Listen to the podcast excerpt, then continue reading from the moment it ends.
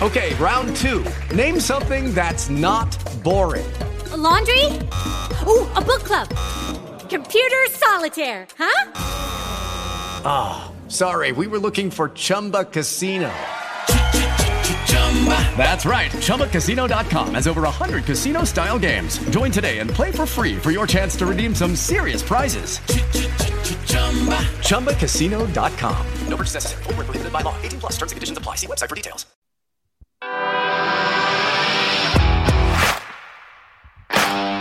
Bienvenido a Esto también es política, el podcast que habla tu mismo idioma, con Mario Girón y Miguel Rodríguez.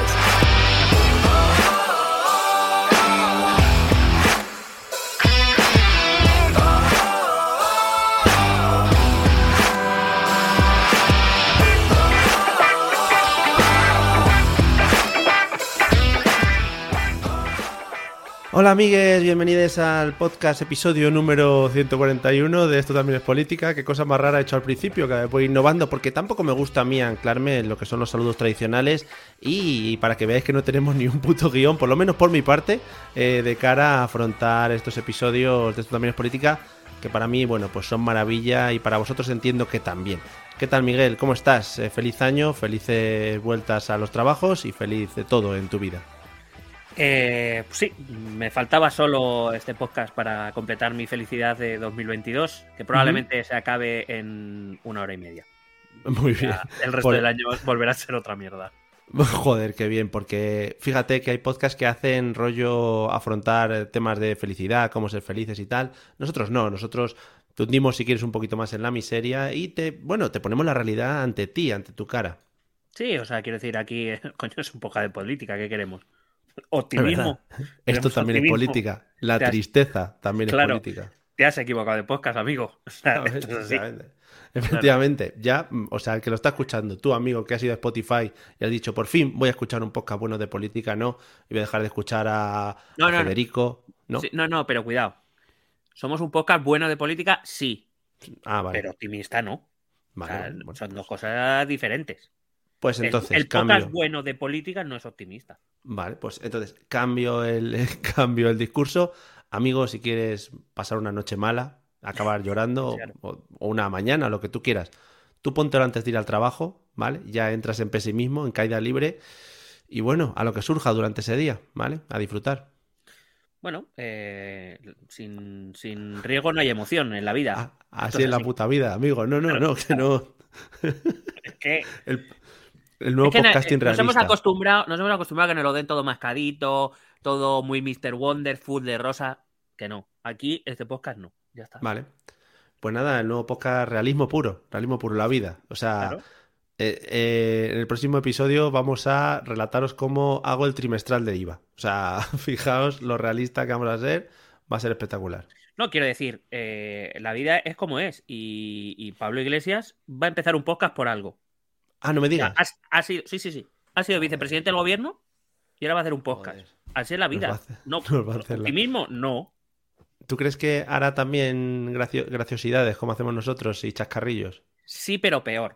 Y sí, porque se le ve que es muy forzado. Ha hecho un vídeo promocional. Tiene ah, un vídeo promocional en Twitter, por si lo quieres mirar en algún momento, que hace una llamadita a Jordi Évole para devolverle la promo de Salvados, del, bueno, de lo de Évole.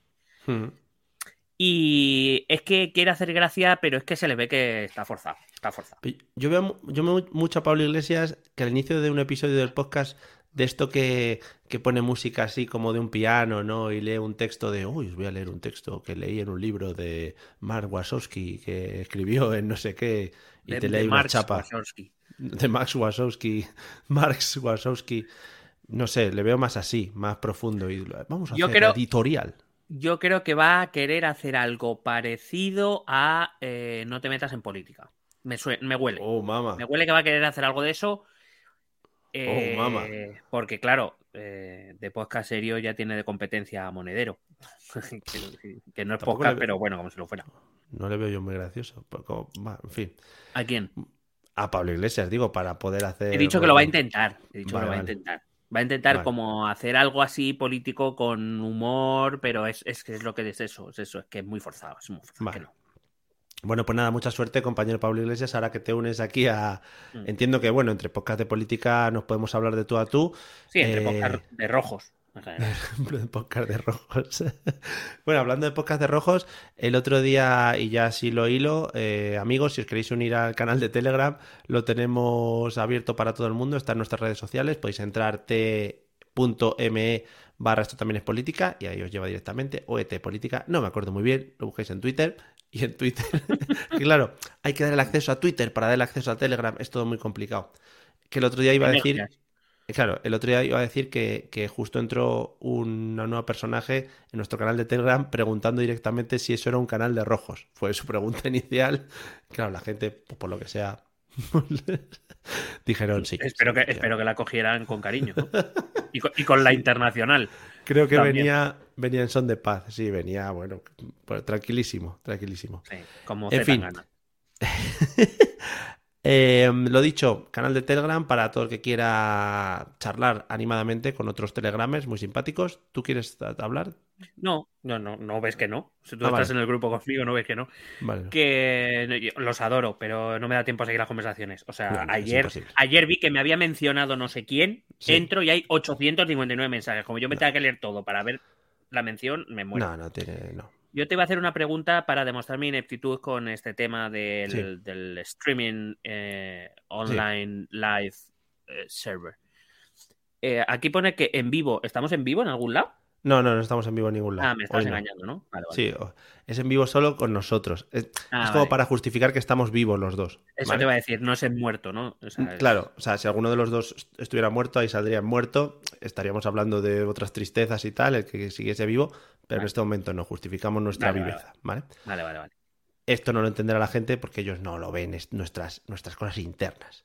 Y hablando de cosas internas, también amigos, eh, recordaos que tenemos un Patreon maravilloso en el que podéis colaborar para que este podcast se mantenga en vivo y se mantenga haciendo cosas. Así que si entráis en patreon.com barra esto también es política, ahí podéis pues dejar vuestros ahorros y bueno, para que los queréis realmente. O sea, para mandar a los hijos al colegio no vale la pena. La titulitis ya se está acabando, a los hijos ponerle a ver cursos de YouTube y con eso ya los tenéis listos para salir a cualquier, a cualquier puesto laboral o incluso ser streamers, que es lo que se lleva ahora y realmente pues, no nos hace falta ni formaciones profesionales, ni duales, ni universidades, ni nada. ¿Vale? Eso es lo que defiendo yo desde aquí. Muy bien. No, y que además que con la inflación que tenemos el dinero está perdiendo valor, entonces gástalo ahora en nosotros y claro, nosotros te lo, te lo, damos con, con garantía y, con, Por un euro, amigo. si cada español nos diese un euro, pues fíjate, llenaríamos el Bernabéu. Bueno. La verdad que sí. Bueno, pues nada, vamos con el episodio de hoy, 141, episodio ya clásico, no solo en nuestro podcast, sino en el mundo de, en el mundo en general, ¿vale? Está la gente ya pendiente de este episodio porque todos los años hacemos un breve resumen de, de qué nos vamos a encontrar durante el año 2022. Fíjate que, por ejemplo, en el año 2020 no lo veíamos venir, por ejemplo. Hicimos ahí una. Sí, la verdad es que fallamos la predicción, sí. No, no se veía venir el asunto. Luego ya, bueno, se retomó un poquito porque ya sabíamos dónde estábamos y hacia dónde íbamos. Y este año, ¿con qué nos sorprenderá este año, Miguel? ¿Hacia dónde vamos en este 2022? Bueno, pues podemos empezar eh, hablando. Mm, yo creo que vamos a ir por diferentes zonas del mundo, vaya, oh, viajando. vamos a empezar una que nos afecta a todos, que bueno, es la próxima invasión alienígena, ¿no? Que es lo que toca ya para este 2022. Sería lo suyo, por estadística tiene que haber una ya. Sí, la verdad es que ya, lo que venga tiene que venir del espacio exterior. Sí, porque si no, ya no nos va a sorprender nada más. En plan, un virus, un virus pandémico. Creo que nos estamos descargando ya la expansión extraterrestre. Sí, están instalando el firmware de la expansión. Los Sims, los Sim Aliens, somos nosotros. Eh, o eso, o vendrán las siete plagas eh, de, o las diez plagas de Egipto, a lo mejor. Otra vez, otra vez. las siete o las diez, las que le apetezca. No, las que, pues yo qué sé, que buena mente pueda también. Sí. Bueno, pues eso, si te parece bien, vamos a ir por zonas. Vamos a empezar en Españita. Muy bien. España. y, de ahí, y de ahí nos vamos expandiendo. parece? Sí, sí, como Carlos I de España, quinto de Alemania. que empezó desde aquí y se fue expandiendo.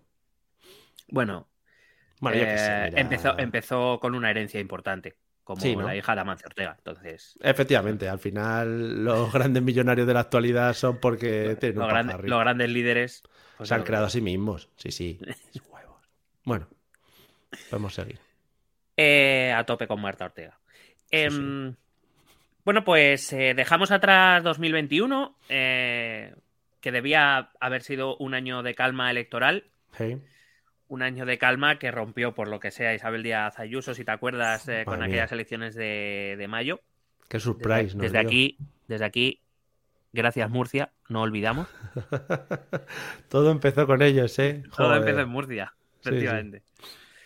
Eso sí, antes de, mm, de lo que pensábamos, es verdad que este año 2022 ya iba a ser el reinicio del ciclo electoral, pero como te decía, va a empezar antes de lo que de lo que pensábamos, porque el presidente de la Junta de Castilla y León, eh, Alfonso Fernández Mañueco, decidió bueno, romper con Ciudadanos eh, y adelantar las elecciones de Castilla y León que se van a celebrar este febrero. Es mm. decir, que ya en nada empezamos con los temitas. Eh, bueno, eh, decidió romper con, Ciudadanos. Bueno, pues porque decían que, que, se estaban oliendo una moción de censura entre PSOE y Ciudadanos en Castilla y León. ¿Pruebas? Bueno, tampoco. Ha habido muchas olidas de cosas este año. Sí. Que a Ciudadanos, por lo que sea, no le ha ido muy bien, ¿no? A Ciudadanos le va a ir peor, podríamos decir incluso. Creo que las encuestas más, más optimistas le dan entre uno y dos escaños. Oh, muy buena. Que no sé si lo vas a comentar, pero también ha habido movidas con el candidato de Vox, ¿no? Ha habido ahí unas bueno, Tiene una. claro, también de que nos escandalizamos, ¿no? claro, o sea, quiero decir, no sé a quién le ha podido sorprender esto. En cualquier caso. Seguramente pues si miramos en los estatutos del partido pone eso también. Claro. O sea que no, tampoco. El único requisito para, ser candidato de Vox a algo es simplemente opinar algo que, sea polémico en general. sí, sí, sí. Y ya está. Madre mía. Em, bueno, pues entonces empezaremos este año electoral que eh, tenía que haber empezado un poco más tarde porque este año sí que tocan las elecciones de Andalucía. Em, Juanma Moreno está gobernando PP con Ciudadanos también. Es la última comunidad autónoma donde PP y Ciudadanos están gobernando conjuntamente. Em, y bueno, em, no sabemos todavía la fecha, pero bueno, es de esperar que, según vayan los resultados de Castilla y León, pues Juanma Moreno hará una cosa u otra. En cualquier caso, esto es, parece claro que pertenece a una estrategia dentro del Partido Popular Nacional que pretende llegar al ciclo electoral 2023. Hay que recordar que para 2023, es decir, todavía falta este año y ya será en el siguiente, hay elecciones autonómicas y municipales en abril y habrá elecciones generales. Eh, en principio deberían ser muy a finales, muy a finales de año de 2023, pero claro, ya veremos las encuestas y eso, bueno, eso ya se irá bien. Ayuso presidenta 2023, madre mía, es que ya verás, es que ya verás, es que se nos va a liar. No, no, no, 2023, o sea, eh, o, nos viene en Patreon o no nos va a dar la vida. Claro, no, efectivamente. Va a, ser, va a ser un gran año para nosotros. Además, hablando un poco del Partido Popular, que es quien ha iniciado, quien ha dado el clic de salida a este ciclo electoral, eh, también vamos a ver cómo se resuelve precisamente ese conflicto, ¿no? Entre, entre Pablo Casado y Isabel Díaz Ayuso. Em, em, las encuestas indican, de momento, que a nivel nacional el Partido Popular está teniendo una fuga de votos hacia Vox, claramente. Em, con lo cual, eh, en esto tiene parte de, responsabilidad el hecho de que el Partido Popular inicie estrategia de Castilla y León, convocar en Castilla y León y ganar, convocar en Andalucía y ganar y llegar a las autonómicas donde tiene muy buenas perspectivas y ganar para llegar a las generales. Pablo Casado, super mega strong. El problema está en que las encuestas dicen que el votante eh, de derecha, eh, por lo que sea, Pablo Casado no, le da buen rollo y prefiere votar a Vox, por lo que sea. Es que Paul Marriott además ha demostrado un poquito de debilidad y eso a los votantes de derecha no les gusta. Es decir, se ha cogido el virus, ha estado malito. Eso no es su. Mira, Santiago Abascal, el virus se lo come con patatas. Hombre, pero es que el virus ni se ha acercado. Es que ha visto esa mascarilla y ese casco y ha dicho, no, no, no, no. Ese virus es para gente. Ha dicho una frase ahí que no voy a repetir, pero.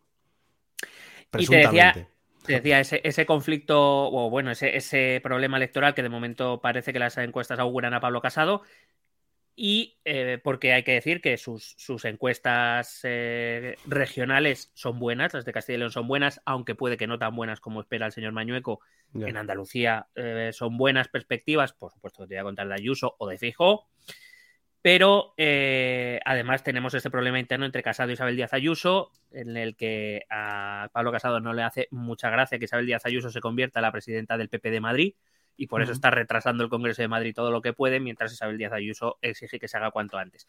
Yo calculo que ese Congreso será, para que vayamos calculando un episodio, ese Congreso será en abril-mayo, probablemente. Vale, vale.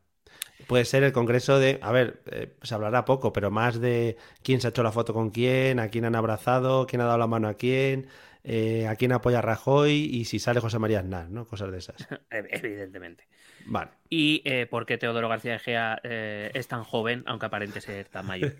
claro, porque tiene pocos años, pero parece un señor muy mayor. Claro, tiene menos años que tú y que yo. También es una vergüenza ese hombre, porque he visto no, no, eso, es, no, perdona, ese sí que es un señor de derecha. Bueno, hombre, efectivamente, de pulsera. Un estilo clásico. Y, polo de estos de raya gorda aquí, de que eso no entiendo yo. Hay que decir que Pablo Casado recibiría un gran espaldarazo si Fernández Mañueco ganara por mayoría absoluta, pero parece difícil que lo vaya a conseguir. Y me, mucho me temo que Fernández Mañueco eh, va a tener que gobernar con, oh, sorpresa, Ciudadanos, no, con Vox, por lo que sea. Sí, los de Ciudadanos también, yo que sé, para uno o dos escaños, también que los dejen libres, ¿no? Que no vayan a trabajar, si es que, que no merece la pena. Ya no van a llamarles ni para formar gobiernos ni nada, si es que no van a hacer nada. Cosas que tendremos que, bueno, por aclarar, las elecciones de Castilla y León. Castilla y León es una comunidad autónoma que pertenece al régimen eh, general, al régimen de, comunidades eh, de las elecciones eh, regionales autonómicas general y por tanto, aunque se hayan celebrado, se hayan adelantado, pasará igual que con Madrid. En abril de 2023 se volverán a celebrar elecciones tanto en Castilla y León como en Madrid. Eh, habrá que ver cómo es la campaña electoral de Mañueco, si es a la Ayuso o no. Si es, va, a, intentar Mañueco a, conseguir al votante de Vox, pero eso significaría también un giro en un poco la tendencia política que Fernández Mañueco había demostrado hasta ahora y si va a necesitar o no Vox, uh, qué, reacuerdos podría llegar. Bueno, pues estas cosas, claro, se tienen en cuenta también de cara a las generales.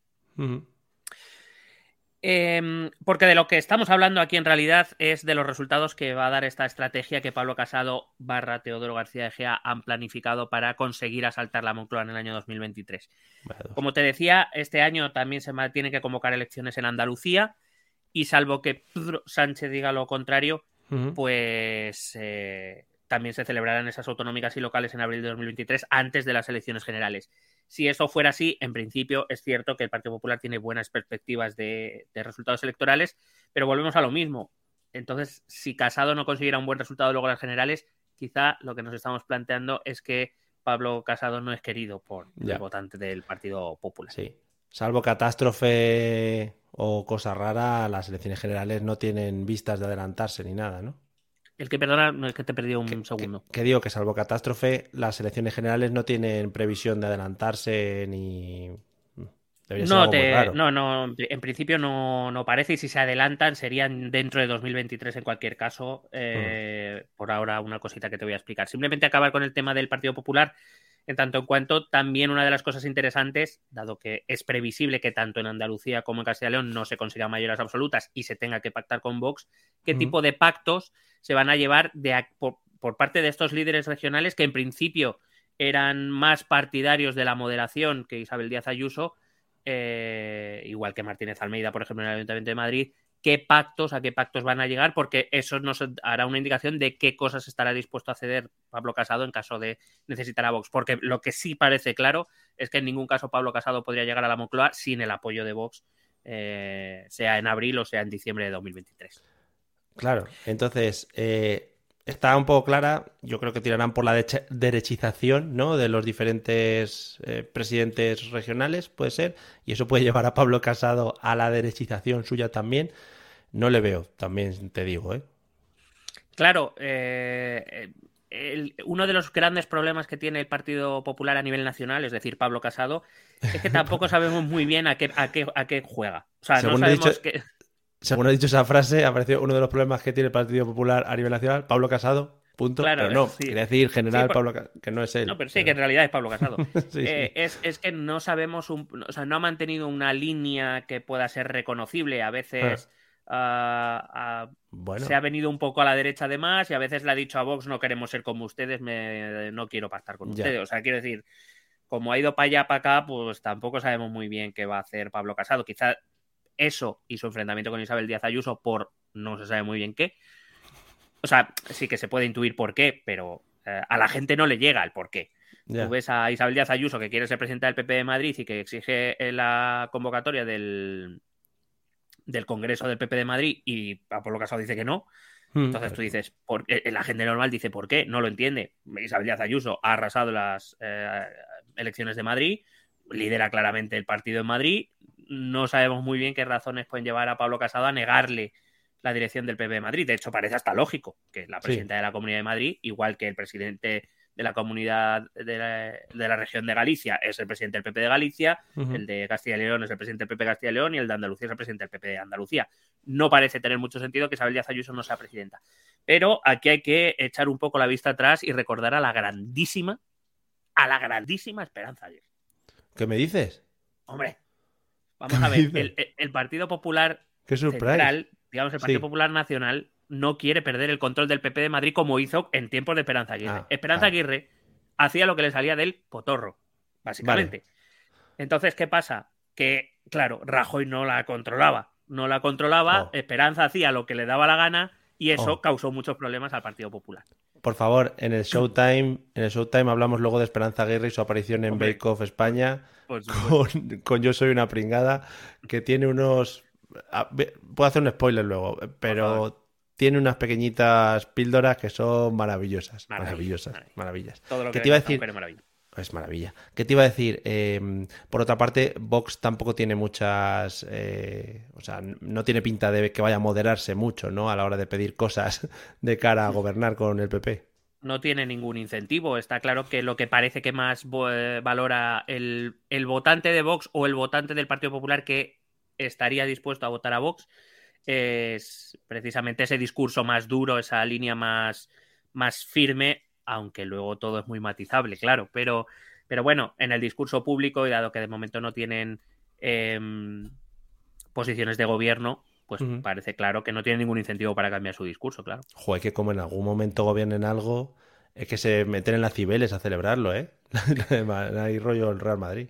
Bueno, la realidad es que es verdad que, que si quieren establecer una posición, establecer un núcleo de votantes más eh, leales y, asentarse un poco como fuerza política, tienen que empezar a entrar en gobiernos. Es decir, en algún momento le van a tener que decir al Partido Popular, mm, se ha acabado con el apoyo desde fuera, ahora nosotros queremos estar dentro porque al final estar formar parte de los gobiernos te da más presencia mediática, te da más presencia económica y eh, hmm. te, da, te da más resortes de poder, que eso siempre a un partido le viene muy bien.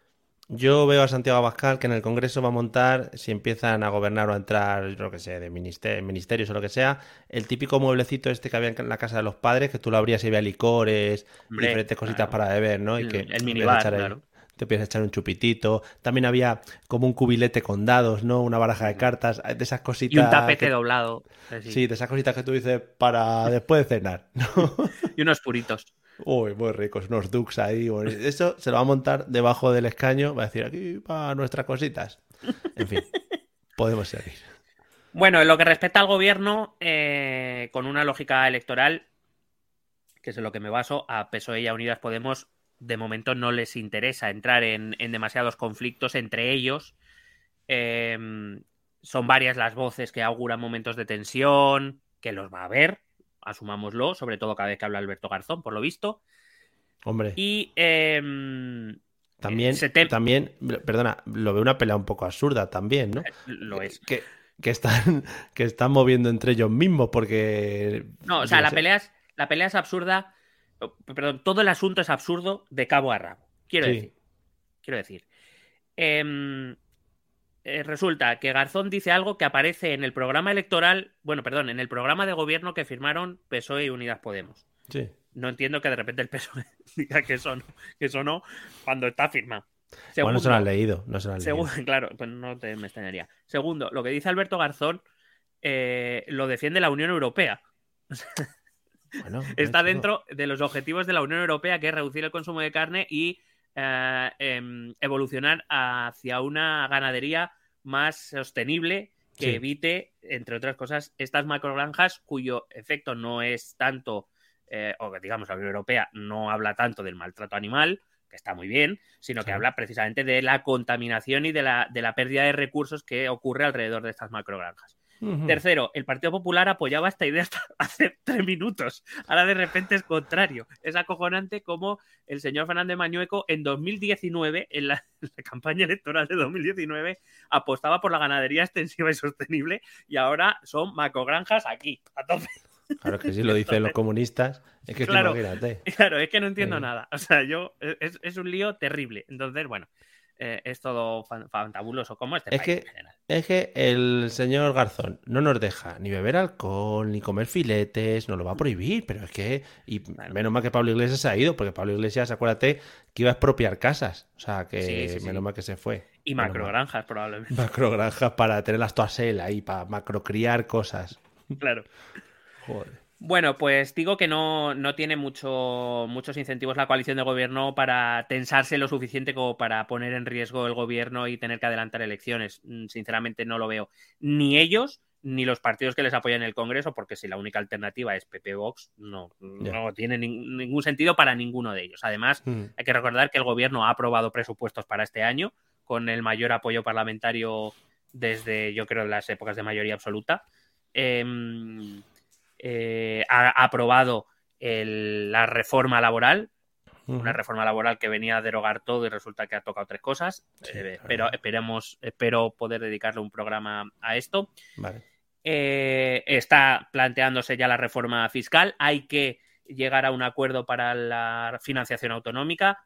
Mm, ahí está la ley de educación. quiero decir, también aprobada. Quiero decir, tiene proyectos aprobados, va haciendo, no, no veo, no, tampoco veo muchos motivos para que la coalición rompa, y menos cuando además las elecciones que se van a celebrar este año pintan también para el Partido Popular. No, no, tiene mucho sentido que de, adelante unas elecciones precisamente cuando el ciclo electoral no va a empezar demasiado allá para ellos. Y estarán ahora preocupados porque están en litigios en el Tribunal Supremo con la Comunidad de Madrid por eh, dar dinero a dedo. Es decir, fueron lanzando el dinero.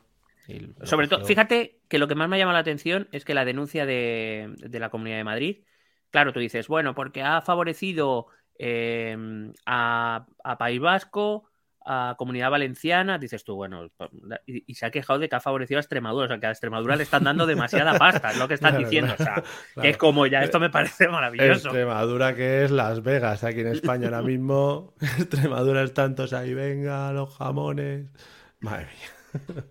Bueno, hay que decir que, entre otras cosas, y muy bien sacado el tema, otra de los otro de los no incentivos que tiene el gobierno de coalición es que precisamente este año, después de dos años luchando con la pandemia, con la crisis y, todavía con la inflación, la energía y demás, eh, que este año van a llegar los millones europeos. Entonces, eh, gestionar, poder, poder gestionar eh, los monises siempre le va bien a un gobierno, sobre todo si le sale bien, claro, pero mejor gestionar 10.000 millones europeos eh, así taca taca que no ver cómo los gestiona el partido rival. Eso es así. Yo a ver qué te parece. Eh, los llevaría eh, para hacer casas en la costa, por, pisos, pisos sin parar. construir. Me, parece, me, parecería de justicia hacer un ah. aeropuerto en Badajoz. Vale, en Badajoz. Inyectar mucho dinero en los bancos y que empiecen a dar hipotecas como mm. locos para las mm. casas que vamos a construir mucho dinero, bancos a tope de dinero. Y que la gente, pues eso, pida hipotecas y cheques babies y todo lo que tú quieras. y repartir. Nave, a lo mejor. Vale, y que se ponga eh, que se ponga Abdul Sánchez en los ayuntamientos de las ciudades una tarde, la que elijan cada uno, a tirar billetes a la gente de Como Europa. en Batman la de la de 1990, que vayan globos y vayan tirando dinero desde ahí. Por Europa, por Europa y lo vaya tirando, joder. Y que se haga un turulo con uno y se lo enciende y se lo fume. Muy bonito. Me limpia el culo con los 500 euros. Mirar aquí. Eso va a decir. Mirad, neerlandeses, que no nos queríais dar, cabrones. Por cabrones, huele tulipanes y insultos de esos. Claro, claro, es lo bonito.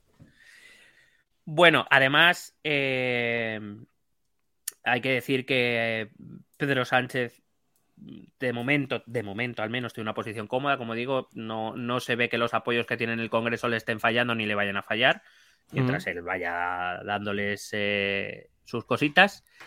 Eh, porque no sé si te acuerdas, por ejemplo, que había prometido hacer cosas para Cataluña. las mesas de ¿qué ha pasado? por lo que Pero Cataluña ha salido ya de España. ¿Por qué? Porque llevo sin oírlo mucho tiempo, no sé. Igual ya, no es comunidad autónoma. estamos muy sosos, no sé por ah, vale. ¿Qué te iba a decir? Recordemos Pedro Sánchez, el presidente más bello que ha pasado por Estados Unidos hasta Superman el momento. le llamaban en Estados Unidos, cuidado. el presidente bellísimo. Y en el caso de Unidas Podemos, pues Yolanda Díaz, que es la nueva lideresa, a pesar de que ella dice que no quería ser ministra y es ministra y no quiere ser presidenta del gobierno y bueno, no lo va a ser, pero se presenta a ello. Yolanda, entérate que no vas a ser. Eh, que además eh, ha, sacado esta idea de dejar Podemos atrás, va a crear esta plataforma que se ha juntado con las grandes lideresas de la izquierda española, con Ada Colau, con, con la de Valencia, que no me acuerdo cómo se llama, eh, con Mónica García de aquí de Madrid. Mm. Bueno, que quiere crear esa plataforma de izquierda, que da una, esta, busca desde, desde que entró el gobierno dar esa imagen de mujer pactista, eh, ha, negociado todas las, la, cuestión de los ERTES, la reforma laboral, ha, preferido o ha aceptado a contar con el acuerdo de los empresarios. Eh, fíjate qué roja. Em, em, bueno, eh, no, no, se entendería que de repente Yolanda dijera, bueno, pues hasta aquí, vamos a cortar el, tema. Claro. y ahora ya esto era todo bromach. Ahora ya me voy a mi casa. Claro. Así que bueno, eso es lo que nos espera de momento en este año 2022. Eh, volver al ciclo electoral. Muy bien. Nada, eh, para el ciudadano es una puta mierda y para nosotros, pues bastantes programas, también te lo voy a avisar. Sí, la verdad que está bien. Sí, nos da bastante vida. A ver qué tal gestionamos lo que se supone que es el fin de la pandemia, todo esto que se está hablando de gripalizar el COVID o bipolizar el Flickr, esto ya no me entero, o sea que Que yo digo que para eso mejor lo, lo, lo costipadiamos, ¿no? Y lo hacemos más... Porque, yo, porque así lo hacemos, al COVID lo hacemos más suave. Y si diarreamos el COVID, ¿cómo lo o sea, tío, es que eso, eso puede acabar, eso huele mal. Se puede elegir, ¿no? Tú, pues, te van a decir, ya puedes elegir. Tú te vas a poner una vacuna todos los años y eliges cómo quieres que te venga el COVID este año. Claro. claro. Al final, siendo chips lo que nos están metiendo, se puede luego programar eso. No, claro, si al final vamos a pillar el virus por wifi. Sí. no vas a conectar a conectar Bill Gates, al final nos está manejando ahí, o sea que bueno sí, si al final somos Sims. Sí, es, sí no, no, ya lo veréis. despertar, despertar. Ojo, eh, pequeño inciso. Eh, está investigando estas últimas semanas, porque hay veces que tengo dos ratos así de asueto, eh, grupos eh, de no vacunas en, en, Telegram. Eso, por favor, si queréis entrar, eso es canela en rama. O sea, eso es un argumentario personas hablando razonadamente con mm. papeles en mano, diciéndote las cosas como son, como son. O sea que, Entra, entrad ahí porque es maravilloso. Sí. Me gustó mucho un tuit que vi que decía, eh, no entiendes cómo funciona el microondas, pero te calientas todos los días el café, eh, pero la vacuna no la entiendes y por eso no te la pones, ¿no? Claro. Y eh, estad muy atentos ahora porque hay una nueva corriente de anti-horas. O sea, la gente está diciendo que se está viendo por ahí. Ah, sí, sí, sí, sí. Sí, sí, sí, sí. Y estoy muy de acuerdo. que las horas duran menos que hace años. Cada vez, sí, cada vez duran menos. Nos están robando tiempo. Fíjate, a, mí me pasa. Yo cuando estoy trabajando, ¡fua! Se me hacen larguísimas las horas, ¿eh? Sí, sí, sí, sí. Y, luego no, no me da para hacer todo lo que quiero. O sea, es impresionante. Hay horas que, por lo que sea, se pasan muy rápido. Entonces, igual depende de la hora del día, ¿sabes? No, pero fíjate que yo me duermo y de repente me despierto y han pasado 6 o 7 horas y supuestamente, supuestamente. Nadie lo sabe, nadie lo claro, ¿cómo sé yo que de verdad son 6 o 7 horas? Eso es como la luz de la nevera. ¿Se apaga cuando cierras? Yo dudaría de ello. No hay, no, hay nadie que lo pueda corroborar. Te metes dentro, te quedas dentro para verlo. Tú verás. Claro. Ahí lo dejamos. Ahí lo dejamos. Que cada uno piense lo que quiera. Claro. Ante todo, libertad. Em, y no comunismo. Eh, vamos, ¿Nos vamos a Europa? Venga, muy bien, vamos a Europa. Sí, sí. Cuidado que Europa este año está muy interesante, ¿eh? Uh. Muy, muy interesante. De hecho, eh, me interesa más que España. Ya lo voy diciendo a nuestros oyentes que voy a poner más cariño e interés en, Europa que en España. Tú siempre has sido muy europeísta, debemos recordarlo. Yo sí, yo he sido muy europeísta y entre otras cosas porque me parece más interesante que España en general. Sí será porque estoy hastiado de los políticos eh, españoles. Sí. Bueno, la Unión Europea empieza fuerte el año. Empieza mm. muy fuerte el año. Los primeros cuatro meses van a ser muy fuertecitos. Fuertecitos. Para empezar, eh, vamos a tener que ver cómo Europa, la Unión Europea, se, em, se realinea o se reinicia en la época post-Merkel. Uh, cuidado. O sea, por primera vez vamos a tener una Europa sin Angela Merkel. Esos paseos que hacía por la alfombra roja, ella ahí diciendo, mirad, mirad qué normal soy. ¿Veis? Mira, soy una presidenta normal. Mira qué normal soy, tontos, la polla. Tontos los huevos. Eh, es una Unión Europea que además debe gestionar esa recuperación económica o debe intentar fomentarla en todos sus Estados miembros. Eh, veremos, porque ha habido, recordad, un cambio de gobierno en Alemania. Hemos pasado de Angela Merkel, que era la líder de los conservadores, a Olaf Scholz, eh, socialdemócrata, que gobernará junto con los verdes y los liberales. También podríamos dedicarle algún programa a ver el programa electoral, que me parece bastante interesante. Es mm. verdad que a priori no se deberían producir grandes cambios. Hay que recordar que Olaf Scholz era el vicepresidente de Angela Merkel, el vicecanciller, y que en muchos casos, incluso muchos votantes conservadores veían en Olaf Scholz un relevo más natural a Angela Merkel que el líder de los conservadores que eligieron después de Merkel. Por lo cual, no parece que pueda haber muchos cambios. Quizá los verdes sí que puedan tocar algo en esa política europea. Pero em, el año empieza muy fuerte. Vamos a empezar el año en Italia, donde la semana que viene, al día de grabación de este podcast, que no sé cuál es.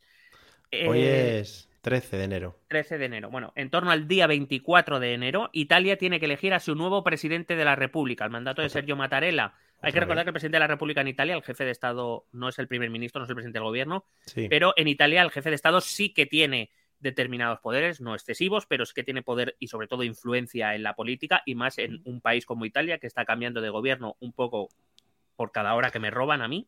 Claro. Y, em, y, que además ahora mismo se encuentra en un gobierno de concentración nacional. Hay que recordar que ahora mismo hay un gobierno dirigido por Mario Draghi, que no fue votado en las elecciones, sino que fue elegido por Sergio Mattarella, que fue votado por prácticamente todos los partidos de las cámaras italianas y que todos los partidos tienen entre dos y tres ministros dentro de ese gobierno, desde la Lega italiana de Salvini hasta el partido, hasta Movimiento Cinco Estrellas, el Partido Democrático, o sea, todos los partidos de todo el espectro político italiano están en el gobierno ahora mismo. Lo que es un robo y al final te repartes el botín entre todos, claro. Pues claro, al final eh, es lo que tiene. Eh, bueno, eso es comunismo de toda la vida. Claro, es verdad. Decía que, eh, entre otras cosas, la figura del presidente de la República Italiana sí que tiene cierta influencia, especialmente a la hora de convocar elecciones, de poder elegir presidentes del gobierno en caso de crisis de gobierno, como fue el caso de eh, Mario Draghi, que fue elegido por Sergio Mattarella. Y hay que elegir, porque el mandato de Mattarella expira, y hay que elegir un nuevo presidente de la República. El presidente de la República en Italia se escoge entre eh, Senado y su Congreso, su Cámara de los Diputados, su Congreso de los Diputados, que son 900 eh, senadores y diputados que tienen que elegir a un presidente de la República. Y atención a los dos candidatos que más, porque no hay, no hay, eh, quiero decir, cuando se empiecen a celebrar las sesiones se presentarán candidatos. No, uno no se, a ver, siempre uno se puede salir a la prensa y decir yo quiero serlo, pero en principio te tienen que eh, em, presentar una candidatura al, presidente al, presidente de la República saliente, que será quien ponga esos nombres en mano de las cámaras y serán ellos los que decidan. Ojo a los dos nombres que se barajan. Porque a ver, no da igual el que salga, pero salga el que salga, algo va a pasar. Uy, qué bien. El primer candidato, sí, amigos, creíamos que ya expiraba, iba a decir, su mandato, casi su vida. Sí, no, sí. Dilo, dilo. No, no, por favor, dilo tú, por favor. De nombre Silvio. Sí, oh, sí. De apellido Berlusconi. Bravo, bravo. El ave Fénix vuelve. El ave, el ave, fénix estirado. Joder, claro, es que según se va estirando parece más joven. Claro. Eh, bueno, o más Carmen y Marchante, también te digo.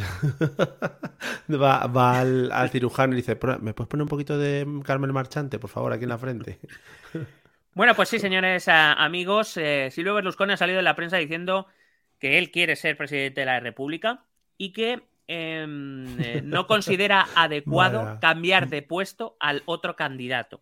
El otro candidato es Mario Draghi, que es el primer ministro. Es decir, si fuera elegido Mario Draghi, habría que elegir un nuevo primer ministro. Pero qué cosas más raras hacen ahí, macho. De verdad. A ver, eh, básicamente Draghi quiere ser presidente de la República, porque él es verdad que eh, se mueve mejor en la. No, no, sin tanto foco. Ya lo hizo. Por ejemplo, él fue una figura muy influyente dentro de la Unión Europea, pero no lo fue desde eh, el Parlamento Europeo, desde la Comisión, sino que lo fue desde el Banco Central Europeo. Pues ahora más o menos igual. Él quiere, entre comillas, dirigir el país, pero no desde la presidencia del gobierno, sino desde la presidencia de la República. Eh, lo más probable es que si Draghi fuera elegido, que ahora mismo es lo que se prevé, que vaya a ser elegido Mario Draghi, será la que ahora es la presidenta de la Cámara de los Diputados, de su Congreso, la que se convertiría en primera ministra. Pero claro, esa, esa mujer, de la cual ahora no recuerdo el nombre, pero bueno, como hablaremos de Italia, pues ya diremos el nombre, esa mujer no cuenta con ese consenso social ni con, sobre todo con ese consenso político con el que cuenta Mario Draghi. Mario Draghi es una figura de autoridad, ha sido prácticamente todo dentro de la política italiana eh, y de la vida pública italiana. Esta mujer no. Entonces, no está muy claro que eh, Draghi, al irse a, la presidencia de la República, vaya a conseguir que su sucesora pueda mantener el mismo gobierno con los apoyos dentro del, Parlamento, que repito, son todos los partidos del, espectro político. Pero, claro, es que la alternativa es Berlusconi. O sea, quiero uh, decir. Pero allí la gente cuando vota, porque estos se lo están repartiendo entre unos y otros. Eh, la gente ya ha votado. Ah, vale, ya. Dijeron, venga, que se dediquen estos ahí a sus movidas y van cambiando unos a No, quiero decir, la gente vota a los, a los diputados y a los senadores. Y son ellos los que luego deciden cambiar gobiernos o no cambiarlos. En realidad, aquí, por ejemplo, eh, cambiamos un gobierno en 2018 sin que nosotros votáramos, que fue la moción de censura. Lo que pasa es que allí lo hacen muy a menudo. y, un poco, y un poco también es verdad, de forma. Quiero decir, lo que debería ser una situación excepcional en Italia es casi la norma. Buscando la ha risa habido, también. Ha habido mm. más primeros ministros elegidos después de las elecciones que los eh, que, que, vamos, que inmediatamente después. Entonces, pues muy bien. O sea que Silvio está ahí un poco en primera línea, a él le apetece, ¿no? Se ve con el cuerpo ahí con ganas. Bueno, es que ya te digo que él ha salido diciendo que sería una mala idea que Mario Draghi abandonara el gobierno y que por eso deberían elegirle a él. Ese, es su, su, su ideario, su argumentario es ese. Si, yo es por no cambiarle el despacho a este señor, si es porque menuda movida. claro, claro, no es, no es porque quiera montar alguna fiesta en el Palacio del Quirinal, ¿no? Que, por lo que sea. Claro, joder. Que debe ser el único palacio que le queda en montar fiestas. Claro, claro, claro. Joder. Entonces así empieza el año europeo. Pero es que inmediatamente después hay elecciones en Portugal. El presidente Antonio Costa, el socialista, eh, con un gran apoyo social y en las encuestas también auguran la victoria de las elecciones, pero eh, tuvo, se vio forzado a convocar elecciones porque cuando presentó presupuestos, eh, sus propios aliados de, en el Parlamento no se lo aprobaron. El bloque de izquierda del Partido Comunista Portugués no se lo aprobaron porque mm, alegaban que no les habían, no le habían hecho a esos partidos las concesiones mínimas necesarias como, para aquí, poder apoyar. Como aquí, Antonio, lo de Netflix. No lo, hemos, lo de Netflix en catalán, Antonio, míratelo. Claro. Netflix en portugués. Netflix.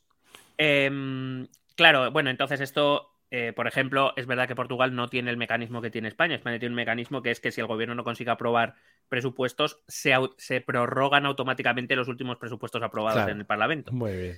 Eh, aquí, bueno, pues evidentemente no tiene presupuestos propios, no tiene apoyo en el Parlamento, decidió convocar elecciones. También el presidente de la República Portuguesa tiene algunos poderes al respecto. Las encuestas dicen que va a volver a ganar Antonio Costa. Es verdad que las encuestas también dicen que el partido de centro derecha em, eh, portugués va a recuperar parte del camino perdido, pero no va a llegar a, vencer.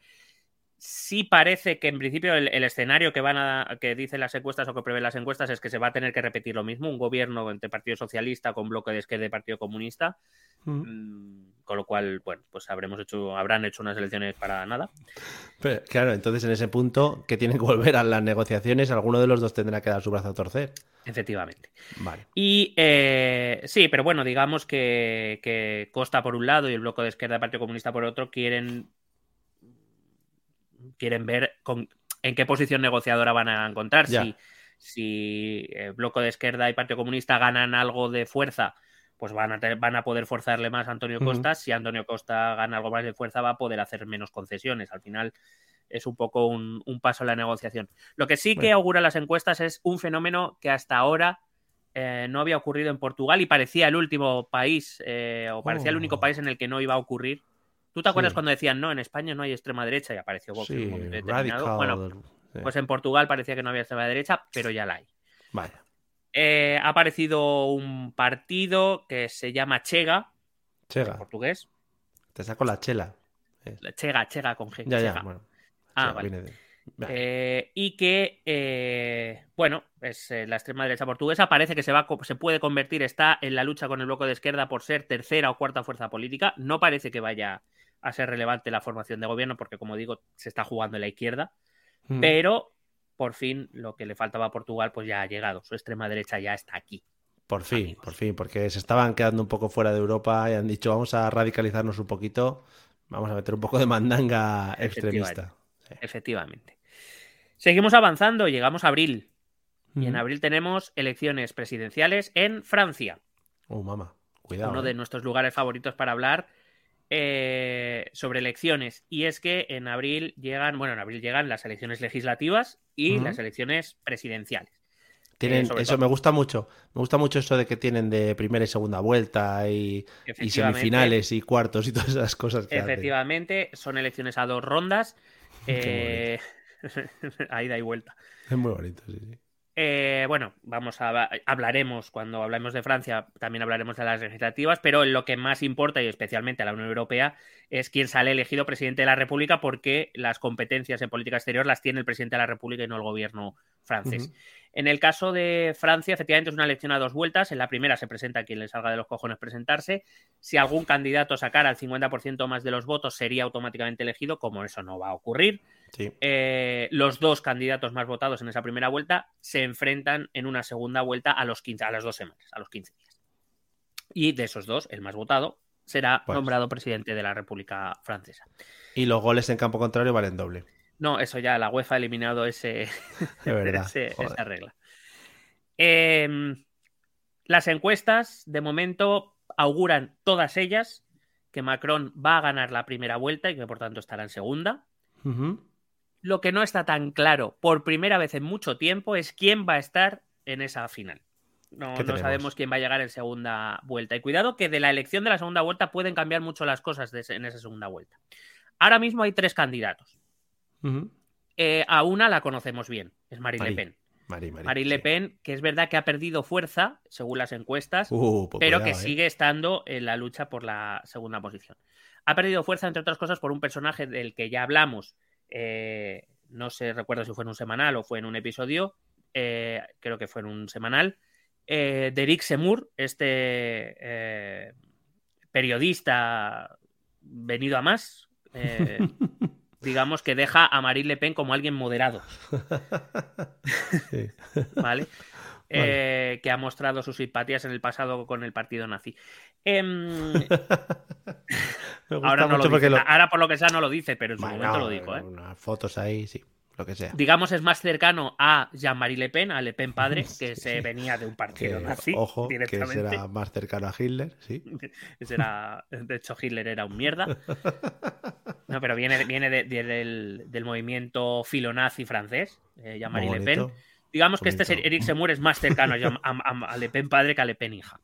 Muy bien. Pero ha aparecido una, una candidata que no esperábamos, que era Valérie Pécresse, se ha convertido de repente, ha sido una especie de ayusazo dentro de la ah. derecha tradicional francesa, dentro del partido del Républicain, em, la derecha, digamos, el Partido Popular francés, em, que le ha pasado un poco como bueno, como a Marine Le Pen, que ha tenido que cambiar el nombre, porque cuando era tenía otro nombre lo dirigía a Sarkozy, pues luego le condenaron por corrupción. Bueno, bueno movidas, las películas. movidas decía que eh, Valérie Leclerc ha, surgido como una figura de repente, eh, repentinamente dentro del Partido Conservador.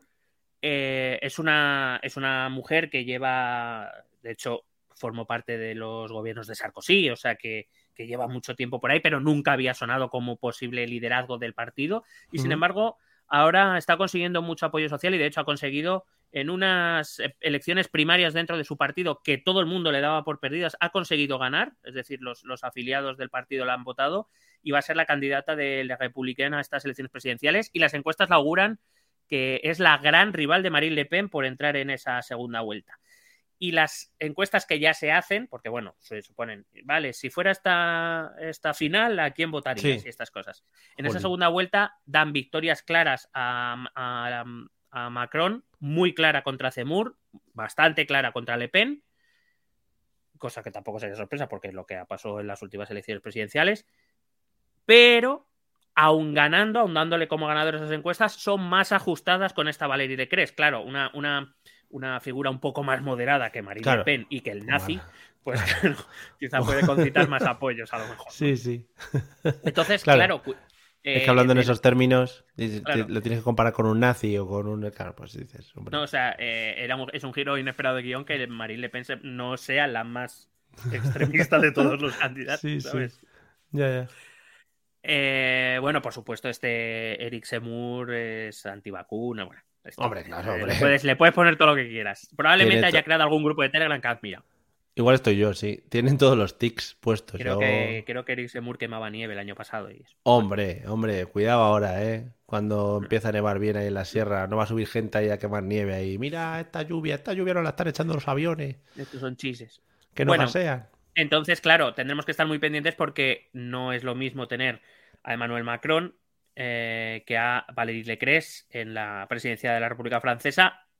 Para los franceses seguro que no, pero para los europeos quizá tampoco. Entonces tendremos que prestarle atención. Y en abril, también un pelín antes, el 3 de abril, es que cuando preparé el guion todavía no se sabía la fecha, pero se ha sabido en estos últimos dos días, ya tenemos fecha para las elecciones de Hungría.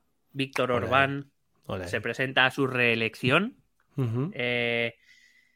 Y estas elecciones parece que van a tener algo más de interés que las últimas, donde hay que recordar que Víctor Orbán casi jugaba solo. Mm, eh, porque ahora seis partidos de la oposición oh, han decidido unirse y presentar a un solo candidato para intentar concentrar el voto para quitar a Orbán de ahí. Los Avengers. Los Avengers. Húngaros. Han elegido a un al alcalde, no es de Budapest, no, recuerdo de qué ciudad. Bueno, es un alcalde, es conservador, pero moderado, no es Víctor. Eh, y bueno, es verdad que las encuestas siguen dando ganador a Orban, pero ya algunas, por primera vez en muchísimos años, no le dan la mayoría absoluta. Por primera vez. Lo cual ya sería una gran novedad.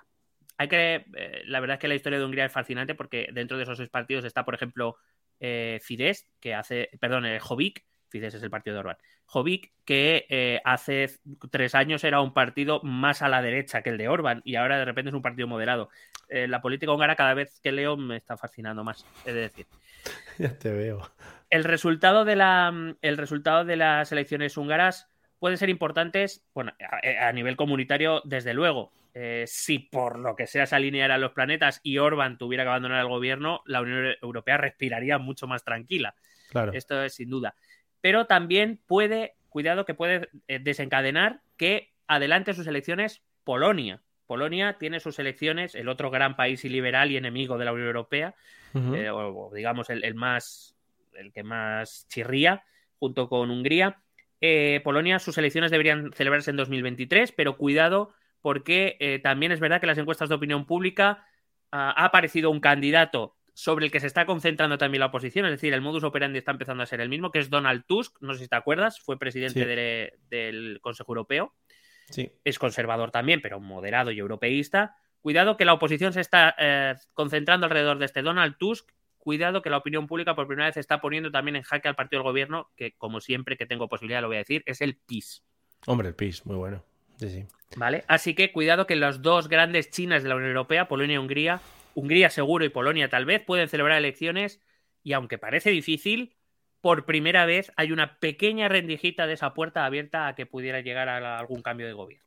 Entonces, si no, eh, la Unión Europea tendría que seguir lidiando con estos dos países. Vale, que eso te iba a decir. Eh, en cuanto a movimientos antieuropeos y tal, todo depende mucho de cómo vayan estos dos países.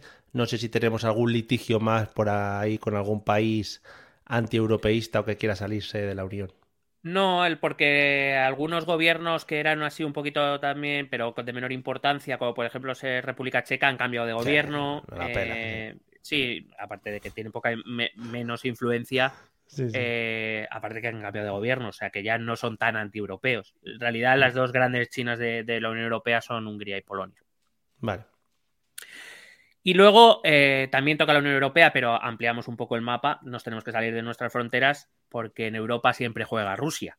Sí, hombre. Y hay que hablar de Rusia. En, este 2022, sobre todo eh, cuando ayer desayunaba con una noticia en la que la OTAN decía a, Vladimir Putin en unas declaraciones más o menos polite o educadas, pero mm. yo leía entre líneas que la OTAN le venía a decir a Moscú eh, cómeme los huevos, es lo que le venía un poco a decir.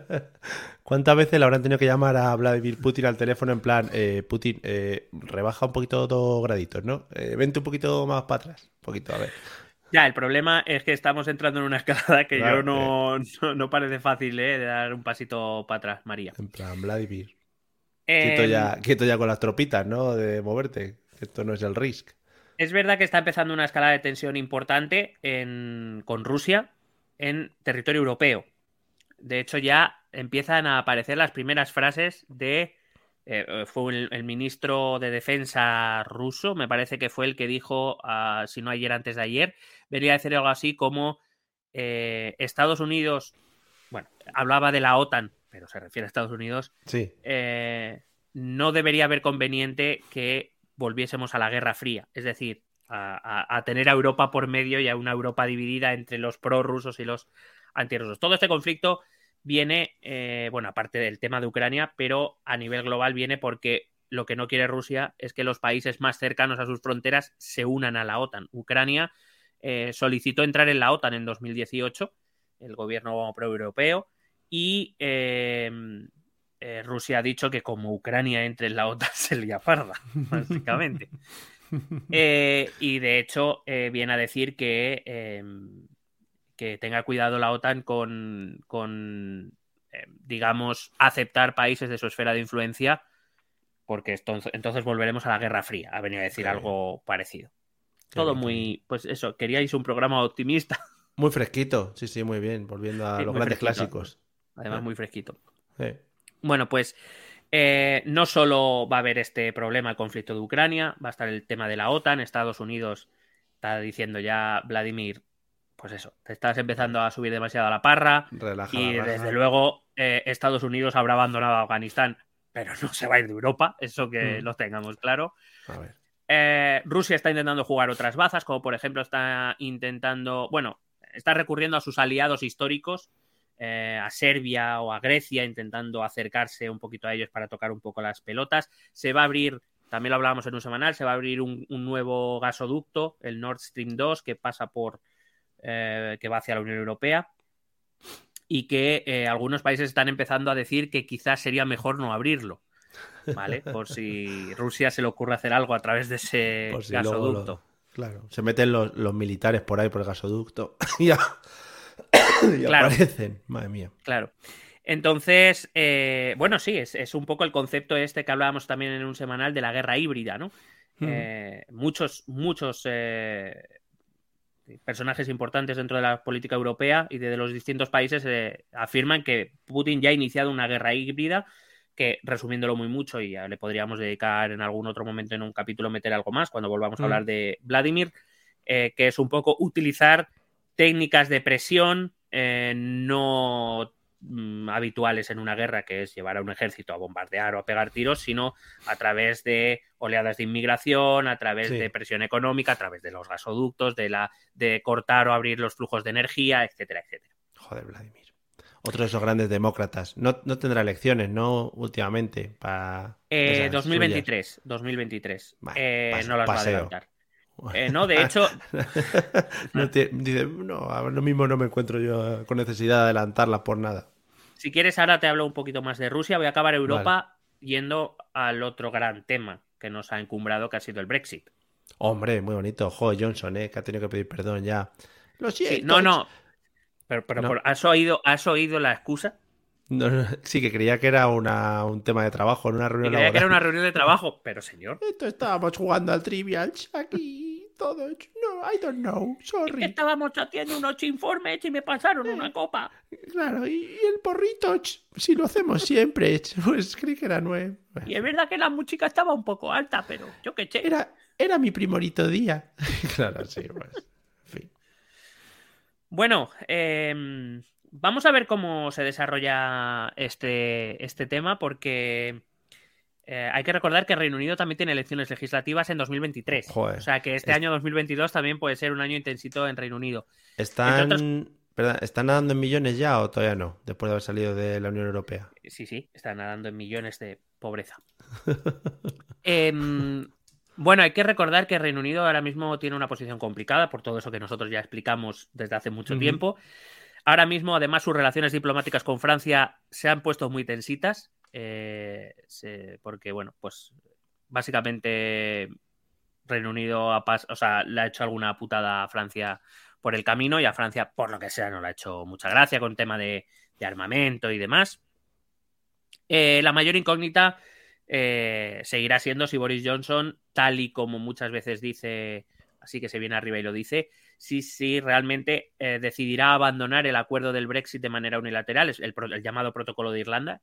recordemos que eh, por el protocolo de Irlanda para no eh, tener que elevar una frontera terrestre o dura entre Irlanda del Norte y la República de Irlanda, se decidió que la, frontera, digamos, o la, aduana se iba a poner en el Mar del Norte, con lo cual Irlanda del Norte quedaba fuera de esa aduana y, por tanto, aunque perteneciera al mismo país que es Reino Unido, o sea que Inglaterra, Gales y Escocia, tenía que pasar sus productos en uno y otro lado, tenían que pasar por aduana lo cual había provocado algunos problemas de abastecimiento en Irlanda del Norte.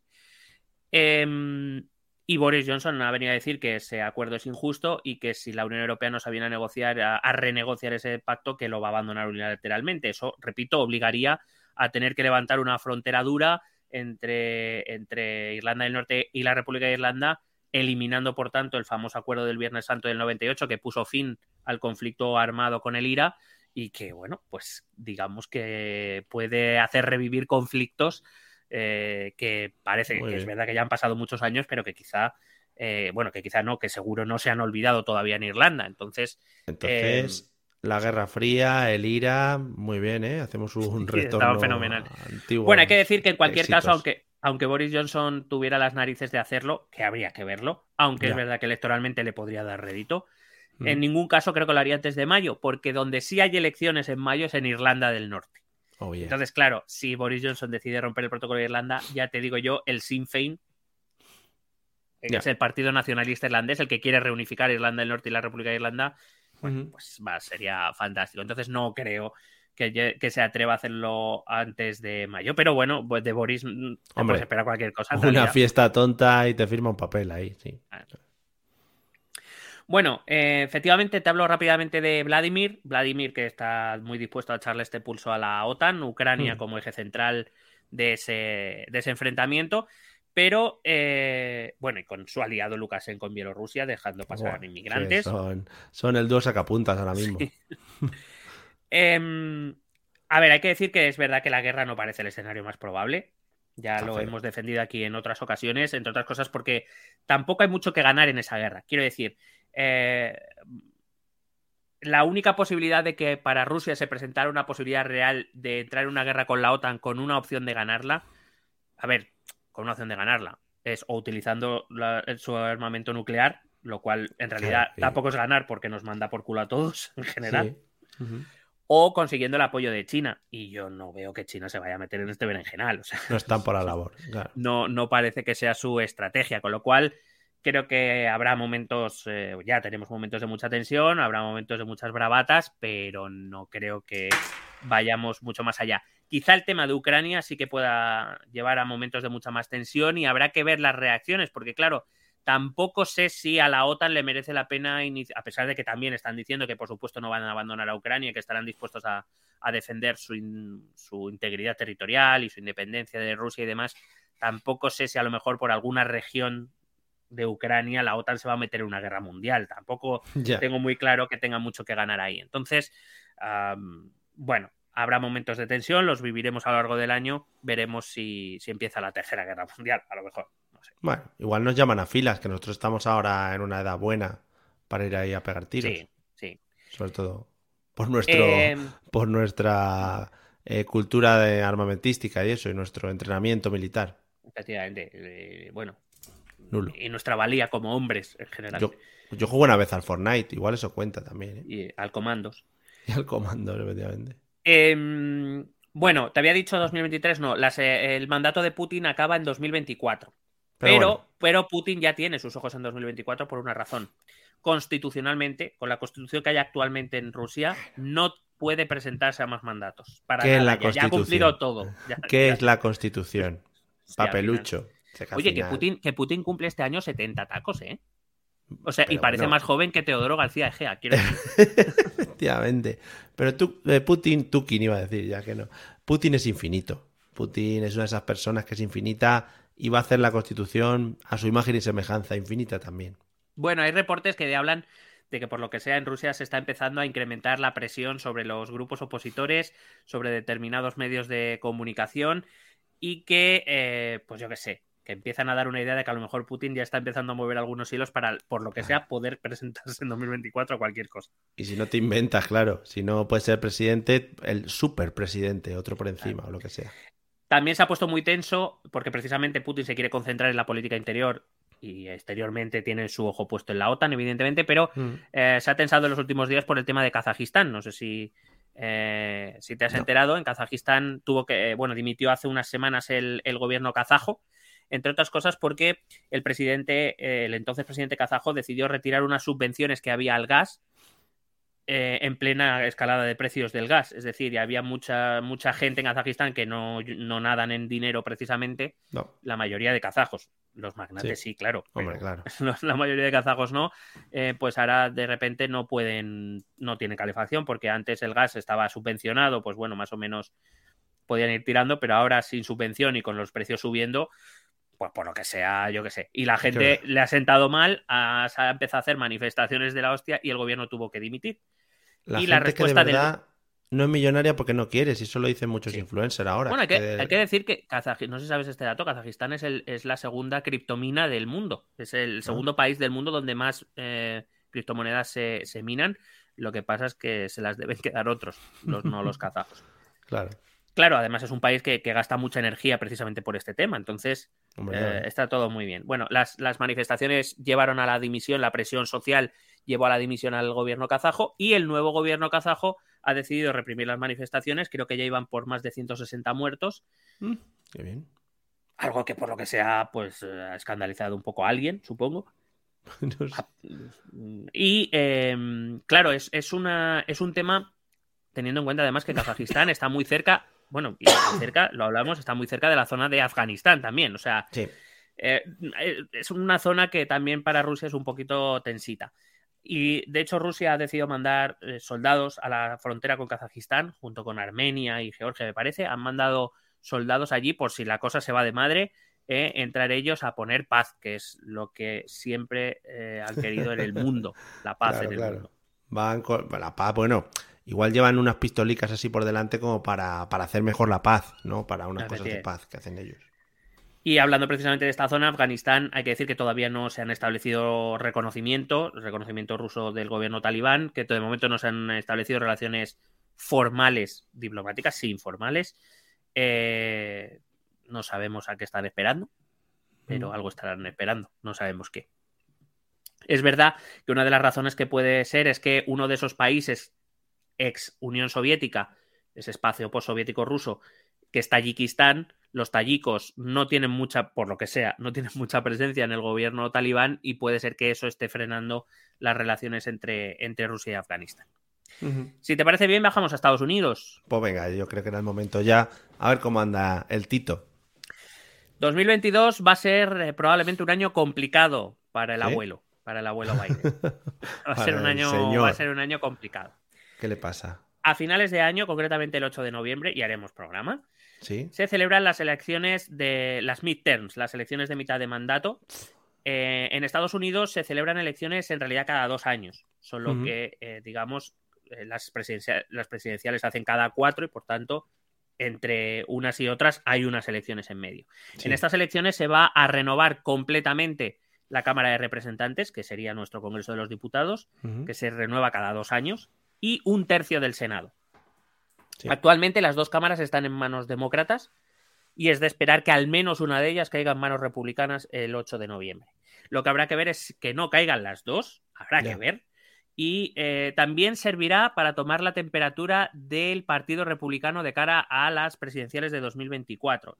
tú sabes que aquí las, campañas electorales se encadenan una con otras y además duran un año y pico. Sí, sí. Así que este año 2022, además de eh, esa posible...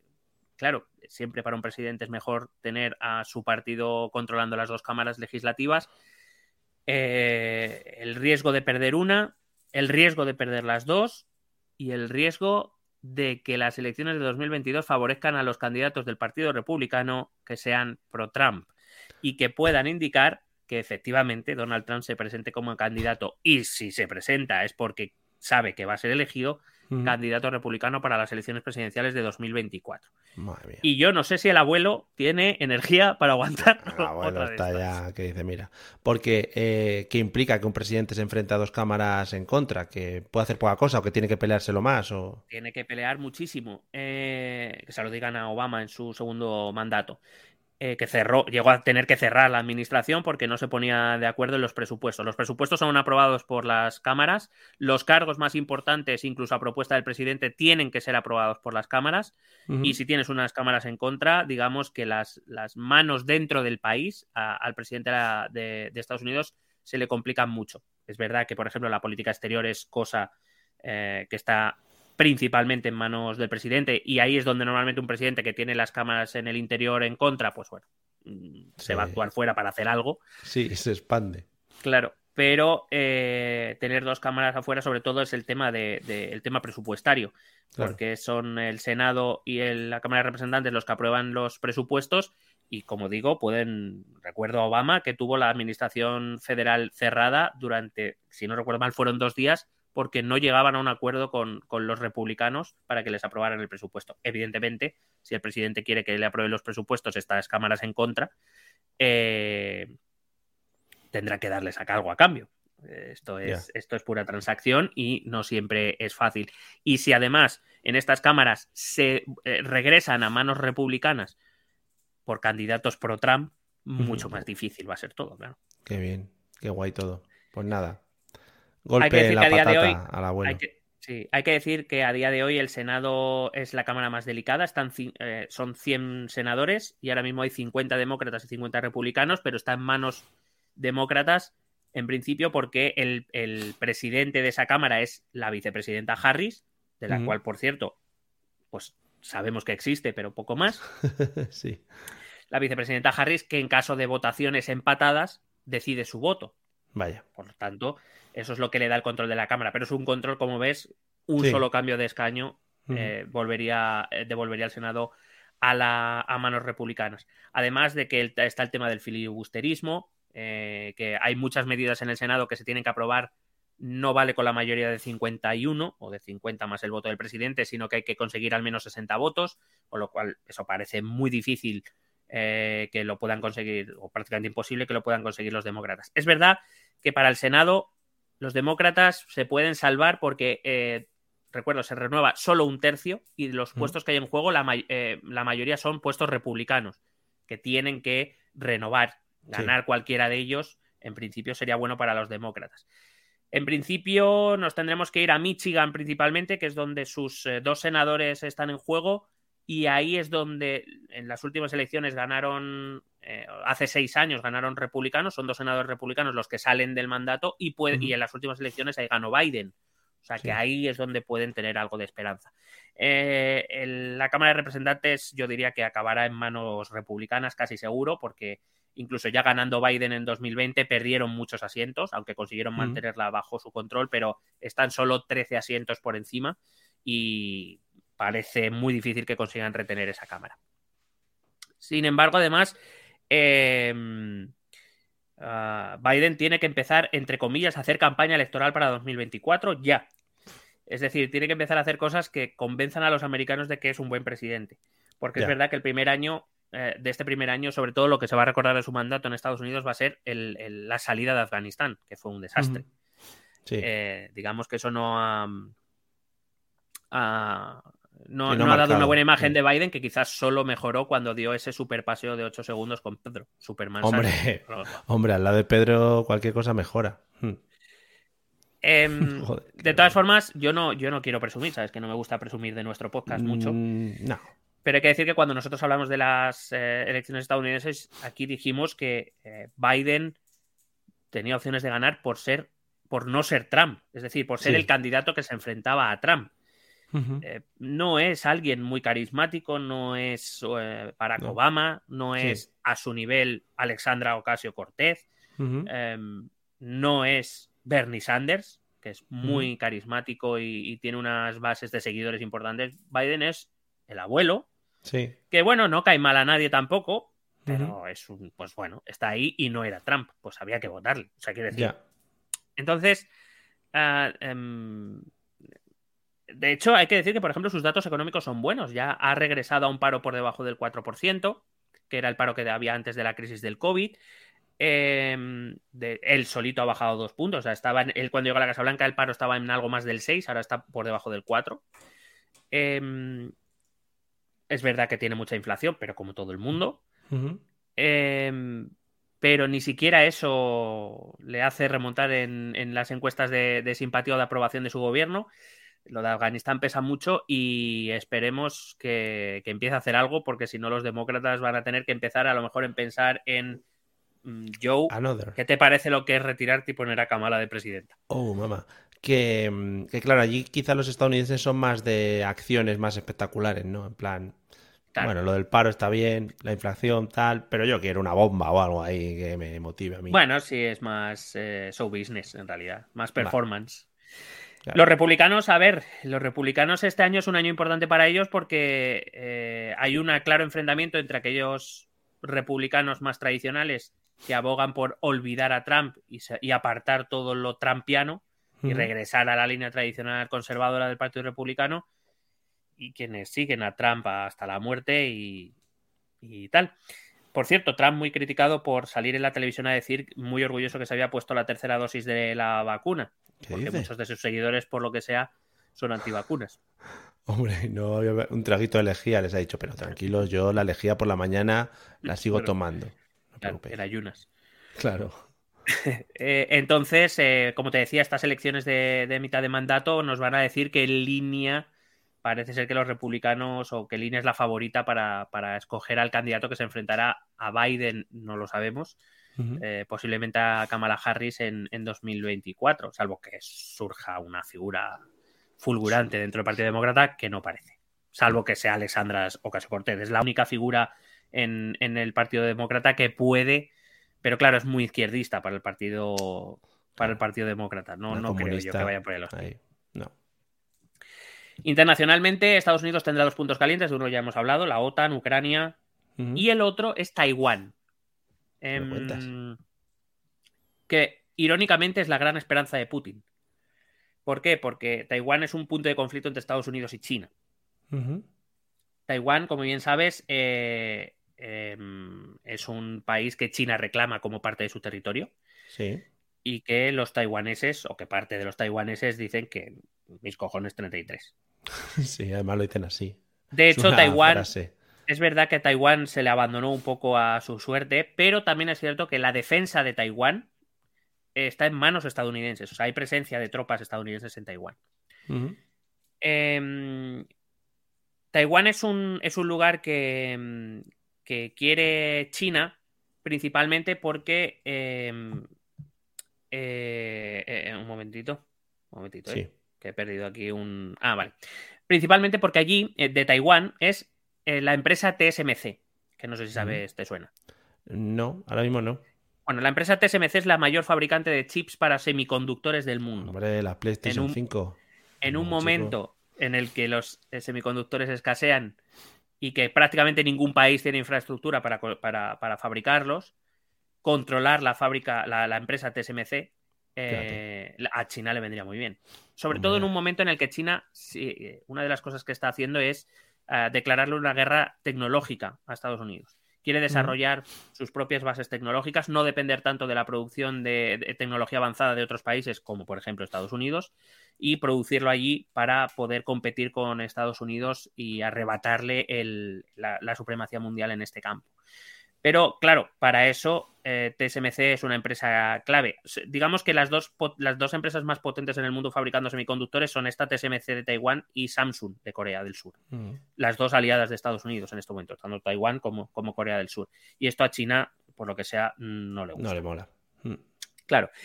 Eh, claro, la cuestión está en que, por ejemplo, em, cuando eh, los, han surgido los conflictos de China en Hong Kong, por esos recortes a la democracia que había en Hong Kong, la respuesta internacional también ha sido bastante tibia. Entonces no sabemos, lo que no sabemos, una de las cosas que no sabemos es si China va a decidir tensar la cuerda en Taiwán para ver por dónde respira Estados Unidos. Pero algo me dice que Taiwán no es Hong Kong. Eh, es decir, Hong Kong, libertad, democracia, estamos con vosotros. Eh, cabrones, China, uh, fuera. Eh, Taiwán eh, es un interés económico. Y cuidado que hay eso. Que, China controle la mayor fábrica de semiconductores del mundo, eso a Estados Unidos no le va a hacer ni puta gracia. Mm. De hecho, em, eh, por ejemplo, uno de los movimientos diplomáticos que quizá no se ha advertido como tal, y todo el mundo ha pensado que era por Hong Kong, aunque yo tengo la teoría de que es más por Taiwán. Sí es el, sabotaje que ha hecho el Comité Olímpico estadounidense a los Juegos eh, de Invierno de, Pekín de este año, de 2022. Ha decidido que Estados Unidos no va a participar en esos Juegos como protesta. Australia, Reino Unido y Canadá se le han unido. No van a participar. Eh, bueno, protesta por el tema de Hong Kong y demás, por los derechos humanos, bla, bla, bla, bla. Todo tiene un trasfondo mucho más diplomático, eh, bueno, más diplomático, más internacional, y tiene que ver más, yo creo, con Taiwán que con, que con Hong Kong realmente. O sea que, además, hay que decir que eh, en este tema Estados Unidos tiene un apoyo sin fisuras, por supuesto, de la OTAN y de la Unión Europea, pero también de Japón, porque a Japón tampoco le apetece mucho que China eh, se convierta ahora en el líder de semiconductores eh, para empresas, como tú bien decías, como por ejemplo Sony, o como para algunas, muchas empresas japonesas que también utilizan esa, tecnología. tampoco le apetece que eso se quede los coches y todo eso. Claro, entonces tampoco le interesa mucho que, esa, que esa, eh, ese sector quede en manos chinas. Tampoco le interesa, así que eh, vamos a ver, porque yo creo que en, el caso de Taiwán, China no va a poder avanzar mucho, salvo que se quiera arriesgar un momento de tensión. Y te decía que era la mayor esperanza de Putin, porque si China se encabrona y se envalentona, entonces él, va detrás. él dice, eh, ¿qué pasa? cuidado aquí. que si, a los, si a los Juegos Olímpicos de Invierno no van Estados Unidos, Australia, Canadá, España mandamos, ¿no? Para, ver si podemos tener posibilidades de ganar medallas ahí, ¿no? Nosotros sí, creo que va Juanito Muele otra vez. Joder, Juanito, qué grande. Que luego, por lo que sea, no, porritos. Bueno, eh, en cuestiones internas, China afronta este 2022 con un hecho histórico. Iniciado, bueno, acabó el año con un hecho histórico y es que en el Congreso Extraordinario del Partido Comunista Chino se ha elevado el nombre de su líder, de Xi Jinping, a los altares de la historia del Partido Comunista en China. Digamos que dentro de, la historia y de los, de, los, estatutos del partido había dos nombres por encima del resto, uno el de Mao, el, fundador de, la República Popular China, y otro era eh, Deng Xiaoping, que fue el que en los años 90 cambió el rumbo, en los años 80, finales 80, cambió el rumbo de la política china, este capitalismo eh, comunista, esta, este el de somos comunistas desde dentro, pero de cara afuera vamos a empezar a actuar con las reglas de juego capitalista y es verdad que su doctrina ha llevado a China a ser ahora mismo la única potencia que tiene, que tiene la capacidad de poder toser un poco, con COVID probablemente, a, Estados Unidos. Eh, eh, Xi Jinping ha sido puesto, se le va a colocar como el tercer gran hombre de la historia de China Em, entendiendo que, su liderazgo ha llevado precisamente a, China a esas cotas de poder como nunca jamás y, de, riqueza como nunca jamás había alcanzado China. Eh, de hecho, eh, eso era necesario porque según los estatutos del Partido Comunista Chino, Xi, Jinping ya no podía haber sido reelegido, pero ahora ya sí, porque coño, si es uno, si es como Mao, pues coño, ¿cómo no le vas a poder reelegir? De hecho. Mola, mola porque puedes, puedes ser eh, afiliado al partido, presidente o, puto dios, ¿no? Del partido. en los estatutos te lo marca. Efectivamente. Eres, eh, eres, bueno, pues el Lenin chino. Sí, muy bien. Puto amo, sí, sí. Eh, hay que decir que por mucho que, vayan diciendo, porque además esto es una cantinera que se va escuchando desde hace muchos años, China en el próximo año, en este 2022, no va a superar a Estados Unidos como gran potencia mundial, ¿vale? no, no, no, está un poco lejos de eso todavía. Además, China se va a encontrar con dos problemas. El primero, curiosamente, es la falta de nacimientos. Eh, tiene un problema oh. demográfico. Eh, si tú te acuerdas, en China había una ley que prohibía tener a las familias más de un hijo. Esa ley ya se quitó el año pasado o hace dos años porque no nacen niños. Claro. Y eso es un problema para la economía china, una economía que está en plena expansión industrial y que necesita mucho consumidor. Necesita, para que su economía funcione y crezca, necesita producir mucho y vender mucho. Pero claro, si tienes, eh, si, cada, si no tienes tanta gente como necesitas para comprar, y esa gente es pobre en líneas generales, sí pues al final pasa que tu revolución industrial no sirve para nada. Su crecimiento económico se ha basado en eso, como se basó el de las potencias económicas occidentales en el siglo XIX y el siglo XX. Eh, pero claro, para eso necesitas, como digo, que tu población crezca. Y en la actualidad em, eh, no. Bueno, fue hace, algo más de tiempo que la política del hijo único. No están naciendo niños. Y eso es un problema para su eh, modelo económico. Además, ha tenido este problema de Evergrande, que no sé si has escuchado, una, la gran inmobiliaria china, que bueno, uh, pega un petardazo bastante importante por, o cielos, una burbuja inmobiliaria china, ese país que construye y construye como si no hubiera un mañana, y que precisamente está teniendo el mismo problema que, hizo surgir la crisis de 2008 en todo Occidente, que fue que se construían más casas y su precio subía tanto que llega un momento que la gente no las compra. Claro, a ver, ¿qué voy a hacer? Yo no tengo dinero. Así que Em, bueno, va a tener que resolver esos dos problemas porque tiene un problema de deuda muy grande. Hay que decir que esta empresa, Evergrande, tiene eh, su deuda, la deuda que tiene, eh, es como si fuera el 2% del PIB chino, que no es poco. Estamos hablando de unos, 13, mil, unos 13 billones de, mm, dólares. Ah, muy eh, bueno, sí, sí, una deuda normal, sí. Así que así está el tema. Vamos a ver cómo gestiona también sus relaciones con la India porque es cierto que la India ha mejorado bastante sus relaciones con China en los últimos años, hablábamos de esto cuando hablamos de Afganistán, pero tampoco, también no es menos cierto que la India es una tradicional aliada occidental y, es más afín a Estados Unidos que a China, o sea que también con el tema de Taiwán vamos a ver cómo, cómo se resuelve ese tema.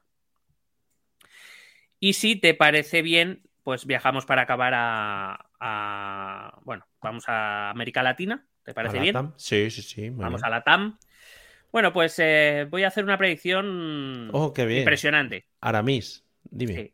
Eh, Latinoamérica seguirá siendo Latinoamérica. Quiero decir. Vaya, cuidado, ¿eh? Cuidado, al, girito, ¿eh? Nadie se lo esperaba. Quiero decir, va a ser una región convulsa, va a ser una región con cambios constantes, eh, de enfrentamientos, de vamos a ver manifestaciones, vamos a ver enfrentamientos, eh, vamos a ver momentos de mucha tensión, vamos a ver gobiernos que estaban en manos de la izquierda pasar a la derecha, vamos a ver gobiernos de la derecha pasar a la izquierda, todo mm, democrático a veces, a veces más, a veces menos. Mucho populismo, vamos a ver violencia, por desgracia. Eh, vamos a ver, van a seguir en una situación tremendamente, económicamente muy complicada, tremendamente complicada, vamos, como en los últimos 400 años.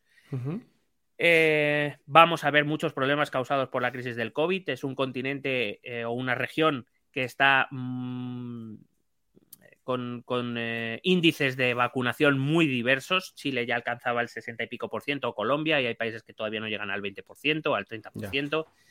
en unas fronteras muy líquidas donde se mueve mucha gente entre ellas. Em, vamos a ver una mm, una situación, como digo, económicamente muy difícil que, como siempre, va a golpear a las clases más bajas latinoamericanas. Eh, de hecho, eh, leía una información em, que daba la OIT, la Organización Internacional del Trabajo, en el que hablaba que, los, puestos de trabajo creados en este 2021, un 70% era en la economía informal, que es una manera de decir de, con economía no declarada, es decir, todo trapicheos, para que nos entendamos. Es decir, el movimiento de riqueza se mueve mucho por lo informal. Esto debilita, evidentemente, sobre todo a los estados que no pueden recaudar los impuestos correspondientes y por tanto no pueden actuar. Pero que también te da un poco una idea de en qué situación se están moviendo mm, muchas regiones de esos países. No, a lo mejor no los países completos, pero sí algunas de, esas regiones. Em, afectando, por supuesto, a mujeres y a, y a, jóvenes, sobre todo, decía la OIT, cosa que bien conocemos en España, bueno, en todo Occidente, porque también ocurre. Eh, otro obstáculo para recuperar un poco una senda de normalización dentro del latinoamericano va a ser la inflación. Si a nosotros nos está golpeando, en Latinoamérica es, atroz la, inflación. Eh, es verdad que, al ser una región que eminentemente se basa en las materias primas, eh, es donde más golpea esa inflación, porque si la energía es más cara, producir materia prima es más cara, pero si solo vives de materia prima, pues eh, mucho, o sea, todo se vuelve enormemente caro. Por ejemplo, leía que en Argentina en la actualidad se calcula que la inflación está en torno a un 52%. Quiero recordar que aquí en España, eh, la última, último dato me parece que era, estaba en torno al 6%. Y nos parece muchísimo, porque es muchísimo. tenemos hay que tener en cuenta que más o menos el objetivo que se busca de inflación, para que sea una inflación aceptable y lógica, es en torno al 2%. En España actualmente estamos en torno al 6%, triplicamos un poco esa, pero es que en Argentina están en torno al 52% de inflación. Ya, ya. Según, o sea, esto no me lo invento, lo dice el Instituto de Estadística Argentino, no es que lo diga yo. Em, de hecho, por ejemplo, esto ha llevado al gobierno argentino a tener que congelar el precio de muchos productos básicos que se iban de precio y que la gente no podía comprar. En Brasil estamos hablando de porcentajes de inflación en torno al 11% también. Claro, lo comparas con Argentina y están de puta madre. Claro, claro, están guay. Sí, sí. Pero bueno. Eh, por ejemplo, en El Salvador está en, un entorno del 5%, que claro, volvemos a lo mismo, incluso se puede comparar con los países occidentales, pero no deja de ser una inflación alta. Eh, en un país es El Salvador que se ha convertido, no sé si lo sabes, en el primer, eh, el primer país que ha cogido como moneda oficial el Bitcoin. Bueno, el primer y el único. Sí, hombre. Creo que era una cosa que tenían que hacer ya. Era obligatorio casi. A lo que va a salvar al país. De lo que me he enterado mientras leía sobre este tema, eh, para, porque me ha interesado para ver cómo les iba, es que, eh, bueno, eh, ha, sido, ha sido muy bueno. Em, creo que el gobierno de Bukele, el gobierno de salvadoreño, hizo una compra para. creo que la ley entraba en vigor el 7 de septiembre. E hizo una compra, no sé si fueron de 350 bitcoins o algo de eso, que son, es un pastizal. Un pastizal, sí, sí. Bueno, el primer día ya habían perdido, habían perdido ya 7 millones de dólares. Porque es lo que tiene poner de moneda oficial a algo que es a ver qué sale hoy. Claramente. Además, en estos últimos meses ha habido grandes movimientos del Bitcoin, sobre todo hacia abajo, o sea que, claro, que enseguida estás arriba, estás abajo. Si la cuestión es que el Bitcoin es como una lotería, entonces, claro, hacer que. Eh, o sea, eh, El Salvador tiene eh, dos monedas oficiales, el Bitcoin y el dólar. O sea, no controla ninguna de las dos, pues de puta madre. Ya, ya. Ahora sí, lo que sí me ha gustado mucho es que eh, el, gobierno salvadoreño, para gestionar los bitcoins de su ciudad, para que sus ciudadanos puedan gestionar sus bitcoins, ha creado la llamada cartera chivo. a mí ya el nombre me fascina. bueno, en Latinoamérica decir que algo es chivo es decir que es algo es guay. La cartera guay. Es el cool, es el cool americano. Entonces, es como, voy a sacar mi cartera. Claro, es la cartera chachi y tiene eh, puntos de, eh, extracción, de, conversión de Bitcoin a dólares, por ejemplo, si quieren, que se llaman los puntos chivo. Entonces, ¿a dónde vas? Al punto chivo. A, mí me parece ya eso maravilloso, solo por eso merecería la, la, pena. Bueno, como digo, pues 7 millones de dólares que se perdieron en el primer día, solo porque ese mismo día que entraba en vigor la ley, el Bitcoin perdió un 11% de valor, pues fue a tomar por culo. Pues te digo que, por ejemplo, si a Elon Musk o alguno de estos le da por hacer una broma en Twitter, el Bitcoin se va a tomar por culo y El Salvador también. No, Elon Musk ya hizo alguna de que estaba pensando en vender los Bitcoin, el Bitcoin se fue a tomar por culo y lo que hizo Elon Musk fue comprar más Bitcoin, claro. Hombre, claro, efectivamente. Ganando mucha pasta. Eh, ganando mucha pasta él. Claro, claro. Los demás, mira, me la pela. Mm. Creo que ganaron Elon Musk y Willy Rex, creo que fueron. Eh, la izquierda ha ganado este año en Honduras. Vamos a ver eh, la transición a nuevos gobiernos. La izquierda ha ganado en Honduras. Ah, ganó Xiomara Castro, la primera mujer que va a ser presidenta del país. Fíjate, eh, Honduras va a tener una mujer presidenta antes que España o que Estados Unidos, por ejemplo. En Chile también hubo cambio de gobierno. Perdió Piñera. Ha ganado. Bueno, Piñera no se presentaba, pero bueno, perdió la derecha. Ha ganado la izquierda de Boric.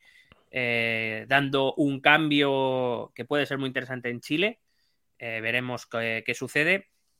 La derecha ha recuperado Nicaragua, por ejemplo. Daniel Ortega ha vuelto a la presidencia del país. Eh, potencias regionales como Colombia o Brasil celebran elecciones este año. Eh, el duque de Colombia está siendo muy cuestionado. ¿qué, decir de Jair Bolsonaro en, Brasil? Que parece que además, sí, vamos a tener un, clásico en Brasil. En, España el clásico es el Madrid y Barça. en, Brasil va a ser Bolsonaro contra Lula, que vuelve a que ya una vez se le han ha anulado todos los cargos, se vuelve a presentar a las elecciones. En plan, y hay que decir que si Lula se presenta, Lula es el favorito. Temporada de barbecho y vuelvo ahí eh, con ganas.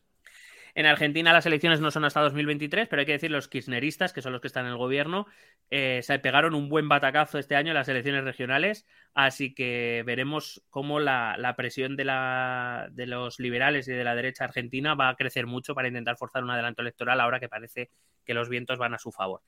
Por su parte, en México, López Obrador sigue enfrentándose a una situación de mierda que él mismo no ayuda a mejorar. Em, la violencia sigue batiendo números récords, desgraciadamente, en México. Eh, entre otras cosas porque el Estado mexicano tiene muy poca capacidad de acción en determinadas regiones. Eh, eso esto es algo histórico y no parece que López Obrador esté haciendo mucho o esté consiguiendo al menos mucho. No sé si toda la culpa será suya. Desde luego, él mucho tampoco favorece. Em, hay que decir que eh, México, bueno, algunas regiones están dominadas por las mafias del narcotráfico, de la droga, por supuesto, o sea, claro, el narcotráfico, de la venta de armas, ilegal, del lavado de dinero, quiero decir, todo muy bien. Maravilla. Eh, y de hecho hay que decir que López Obrador, con todo lo que habla y raja de Estados Unidos, necesita Estados Unidos para poder controlar mínimamente la situación, porque eh, el Estado mexicano solo no puede. Pero claro, las relaciones entre México y Estados Unidos no son las mejores, y bien es cierto que con Biden hay alguna opción más que con Trump. Esto es así. Y por último, ahora sí es por último, eh, nos vamos a la zona más caliente del mundo, Oriente Próximo y al Magreb. Oh, mamá. Que es eh, ahora mismo también momentos focos de tensión que, bueno, claro, no nos importan tanto porque tenemos nuestras movidas. Y porque se está eh, jugando la Supercopa también y todo eso. Pero claro, efectivamente, pero ahí, estamos, ahí está España haciendo que Arabia Saudí se democratice. pero tú has visto, no sé si has visto el, visto el partido de ayer, eh, los planos que sacaban al presidente del Madrid y al presidente de la Federación Española de Fútbol, que estaban como en una caja, en una caja acristalada, en unos sillones de oro, sentados, todo muy bien. Todo muy Claro, muy cómodo, tenía pinta de ser muy cómodo. Sí, sí, ahí puestos ahí. Oh, en fin. Eh, y mucha mujer había en el campo, ¿eh? Sí, mogollón, estaba hasta arriba. El club de fans de madridistas saudíes estaba ahí a tope. También te digo que em, el, estadio del Rey Fat em, parecía más madridista que el Bernabéu algunas veces. ¿eh? sí, bueno, verdad que sí, eso sí. Animaba más. Bueno, lo que pasa este año en. O lo que va a pasar en este año, lo que vamos a tener que fijarnos, va a ser en las relaciones Arabia Saudí-Irán. Eh, tradicionalmente son enemigos a muerte. Arabia Saudí es el líder del mundo chi, del mundo suní y Irán es el líder del mundo chií y como eh, la lógica dicta, pues se odian a muerte. Hay que matarse, es, sí, sí. Es así. ¿Vale? Creen en prácticamente las mismas cosas, pero hay que odiarse a muerte. claro. Es verdad que la salida de Estados Unidos de la zona eh, les da incentivos para mejorar sus relaciones. Arabia Saudí ya no va a tener apoyo tan directo de su tradicional aliado Estados Unidos. Sí que tiene un apoyo diplomático, pero no tiene al ejército cerquita como lo ha tenido hasta ahora. Y eh, digamos que Irán, claro, no tener a Estados Unidos cerca también le tranquiliza bastante como para intentar establecer relaciones un poco más un poquito menos tensas. No iba a decir amistosas, amistosas no van a ser. Pero bueno, digamos que a, los dos les interesa un poco rebajar la tensión en estos momentos. Em, especialmente si, Joe Biden cumple su promesa, una de sus promesas electorales, que era renegociar la vuelta de Irán al pacto antinuclear eh, que Trump decidió romper, si recuerdas. Hmm. Em, em, pues eso, esto en principio podría traer una buena noticia a la zona de Oriente Medio, que podría relajar la tensión si las dos grandes potencias religiosas eh, musulmanas deciden al menos intentar entablar conversaciones. No esperemos grandes acuerdos, no esperemos eh, que de repente se vayan a besar en la boca, pero bueno, siempre todo lo que sea rebajar tensión está, está bastante bien. Hay que decir que eh, si esto fuera así, la mejor noticia que podríamos recibir podría ser al menos una, una rebaja, no sé si un final de la guerra de Yemen. Eh, va a ser más difícil. Pero hay que decir que Yemen es ahora mismo, si no la que más, una de las más grandes catástrofes humanitarias que hay en el mundo, de la que se habla poco en Europa y en Occidente en general, porque repito, tenemos muchos más eh, otros problemas, muchos, tenemos otros problemas. Otras películas. Hmm. Que, bueno, pues hacen que, estas cosas eh, nos lleguen más lejanas o no, directamente ni nos lleguen. Pero ahora, por ejemplo, es una catástrofe en el sentido de que esa guerra ha desplazado internamente dentro de un país que no es excesivamente grande a más de 4 millones de personas. Han tenido que ir de sus casas por, por la guerra. Eh, por ejemplo, se calcula que hay más de 24 millones de personas en situación de necesidad y, como digo, más de 4 millones de desplazados. También podría favorecer el final de la guerra civil en Siria, ahora mismo que también Estados Unidos abandonó la zona. Rusia tampoco tiene tantos incentivos para, para meter ahí mano. Y eso, eh, además, la situación es la que es, y es que la, familia Al-Assad, el, gobierno de, los, de la familia Al-Assad, que tan dignamente disputó el Mundial de Dictadores, em, muy bueno, muy buen mundial. Eh, tiene, tiene prácticamente ganada la guerra, tiene la mayor parte del control del territorio y, tienes la que mejor está equipada y formada para, la guerra. Eh, digamos que si Arabia Saudí e Irán deciden que esa guerra también debe acabar o por lo menos dejar de intervenir, bueno, pues eh, eso siempre ayudará a que se pueda llegar a, una solución, entre otras cosas porque además se va a reincorporar a la diplomacia de esta zona un país muy importante de la región que se había salido por sus problemas internos, que era Egipto. Egipto, después de 10 años prácticamente fuera del círculo internacional, este año, por ejemplo, va a acoger la, en 2022 la conferencia del clima, la, la, COP de este año va a ser en Egipto, eh, que para ellos es una oportunidad eh, importante de regresar a esa escena internacional. Y Egipto, que siempre ha jugado un papel muy importante en la zona diplomáticamente, eh, bueno, digamos que, puede reincorporarse también a estas negociaciones. Además, hay que recordar que Israel había firmado varios pactos de concordia con varios países musulmanes, es decir, puede ser un año bueno para Oriente Medio. Aquí la tensión se ha trasladado a mucho más cerca de nuestras fronteras, a Marruecos y a Argelia. Em, que, bueno, están a esto de empezar a aliarse a hostias. Ah, muy bien. Eh, es verdad que tampoco nos llega, es curioso porque tampoco nos llega mucha noticia. Es verdad que ya hubo momentos de tensión que sí nos llegaron a través de las noticias, pero como ya no llegan, parece como si eso se hubiera acabado y no ha acabado. Argelia y Marruecos tienen graves problemas diplomáticos. Para empezar, Argelia y Marruecos siempre se han llevado mal. Entre otras cosas porque son los dos países que quieren convertirse en potencias regionales, en potencias del, del Magreb.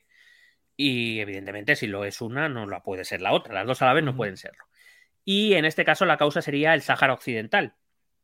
Eh, en tanto en cuanto los saharauis eh, son protegidos de, lo, de, Argelia y Marruecos lo que quiere es anexarse el Sáhara Occidental y eh, em, fíjate, son más enemigos los argelinos que los españoles, para que nos entendamos. Espérate. Em, hay que decir que tampoco, vamos a ver, tampoco es tan sencillo que estalle una guerra, pero sí que te diría que es más fácil que estalle una guerra aquí entre Marruecos y Argelia a que estalle en Ucrania o a que estalle entre la OTAN y Rusia. Lo cual no quiere decir nada. Lo mismo este año acabamos con una guerra entre la OTAN y Rusia y Marruecos y Argelia dándose la mano, no sé. Claro. Pero em, es, una, es, una, situación complicada en tanto en cuanto, eh, en cuanto a infraestructura militar están más o menos, se calcula en situaciones muy parecidas. Argelia y Marruecos, digamos, son, son dos potencias muy equilibradas y quizá aquí la diplomacia internacional es la que puede jugar un papel fundamental. De ahí que si España fuera algo inteligente, podría utilizarlo para presionar a Marruecos para hacer determinadas cosas si no quiere que su apoyo diplomático y con él probablemente el de la Unión Europea se vaya con Argelia. Hay que decir que dentro de la Unión Europea, por ejemplo, Francia claramente es un aliado diplomático de Argelia, porque fue su colonia. Entonces, eh, a, Marruecos quizá que cuenta con un apoyo estadounidense. Sí que es verdad que Marruecos y Estados Unidos han intensificado mucho sus relaciones diplomáticas en los últimos años, pero tampoco sé si a Estados Unidos le interesa mucho meterse en ese berenjenal. Eh, quizá España pueda jugar un papel interesante si España es un poco inteligente, lo cual tampoco hay que darlo por sentado. Ya, no, no tengamos esas cosas, pero bueno. Lo que sí es verdad es que entre Marruecos y Argelia se ha iniciado una carrera armamentística que puede llegar a ser peligrosa porque ya sabemos cómo acaban las carreras armamentísticas, eh, que es básicamente quien la tiene más grande. Claro, efectivamente, las bombas. Y acabamos, he querido dejar para el final, no lo tenía puesto para el final, lo he dejado apuesta para acabar oh, con nuestro gran amigo Recep Tayyip Erdogan, presidente de oh. Turquía. Bravo, un saludo. Que afronta un 2022 complicated para él. Hay que, hay que decir que en uno de los directos que hicimos por Twitch entró una persona eh, diciendo ser de Turquía y nos habló de, del fútbol y de cosas muy raras. Sí. Muy bonito fue. Se me saltó una lágrima. No digo más. Eh, para mi próxima lágrima, hazte Patreon y lo podrás ver. Efectivamente. em, decía que a, nuestro amigo Erdogi le, le espera un 2022 complicado. Turquía tiene muchísimos problemas económicos en la actualidad, una enorme inflación eh, y Erdogan tiene las tasas de popularidad más bajas desde que entró al poder. Hace ya mucho tiempo que ni me acuerdo de Pobre tío, pobrecito. Así que se empiezan a escuchar voces de que tal vez para finales de este año Erdogan, si las cosas no remontan durante, durante la primer semestre del año, quizá decida adelantar elecciones para final de año. Cuidado, que me veo haciendo un FaceTime. Hombre. ¿eh? Y un golpe de estado por ahí inesperado. Me lo, vaya, vaya, lo que ha pasado aquí. Pero yo estoy haciendo un FaceTime desde otro lado, no os preocupéis, todo está bien. desde mi cámara antibombas. claro, hombre. Con cobertura 3G. Bueno, y eso es un poco lo que nos puede esperar este 2022. Así a grandes rasgos surgirán temas muy interesantes. Y Algunos de los que hemos anunciado aquí los trataremos más en profundidad a lo largo del año. Pero eso es un poquito lo que nos espera. También te iba a decir, eh, dejamos aquí un disclaimer puesto de eh, todo esto si no sucede un acontecimiento catastrófico que acabe con un continente, yo que sé, otro volcán, cosas de estas raras que vayan saliendo. Si no estalla el núcleo terrestre, bueno, que sé. La vuelta de los dinosaurios, bueno, las movidas que puedan ocurrir este año, tenerlo en cuenta, ¿vale? Bueno, bueno, bueno, has visto, has visto que han descubierto un, huevo de dinosaurio fosilizado que, ha, mantenido muy bien un, bebé dinosaurio. Parque cuida, cuida, efectivamente. Efectivamente, que esto ya no lo sabemos, pero somos tan tontos que lo vamos a hacer. es, que, hay un montón de películas, hay un montón de películas, y ya salía John Hammond. Claro, diciendo ahí el ámbar y no sé qué, y el chino ese abriendo los huevos. el COVID, el COVID coño, es que no vieron estallido, joder, es que, pero vamos a ver. Estaba puesto ahí ya las películas, el cine, Hollywood, en fin. Bueno, pues nada, estaremos muy atentos y ya digo, para que tampoco se nos eche en cara luego en plan, no, que claro, como con esto de los dinosaurios que pasó en mayo, pues las elecciones al final de Hungría no salieron bien. hombre, chico, claro, lo de los dinosaurios no lo sabíamos, ¿no? Esas cositas. Bueno. Eh, si, si te hubieras hecho Patreon y hubieras dado más dinero, a lo mejor lo hubiéramos sabido, pero claro. Ahí está. Hazte Patreon, amigo. Todo el rato pidiendo dinero. ¿Ha visto? Muy bien, como tiene que ser. Hay que empezar el año con fuerza. Y por si queréis conectar con nosotros o comentarnos cualquier cosa o dejarnos los dineros, escuchemos juntos como hermanos los métodos de contacto. Escucha nuestros métodos de contacto. Puedes escribirnos un correo electrónico a la dirección esto también es Si lo prefieres, puedes buscarnos por Facebook o Twitter a través del nombre ETE Política. Nos encontrarás en YouTube, donde colgamos las grabaciones de todos los episodios. Y si necesitas un contacto más cercano, únete a nuestro canal de Telegram. Busca el enlace en nuestras redes sociales. Toda esta información y mucha más la puedes completar a través de nuestra página web www.estotambiénespolitica.com. Porque tú también formas parte de Esto también es política.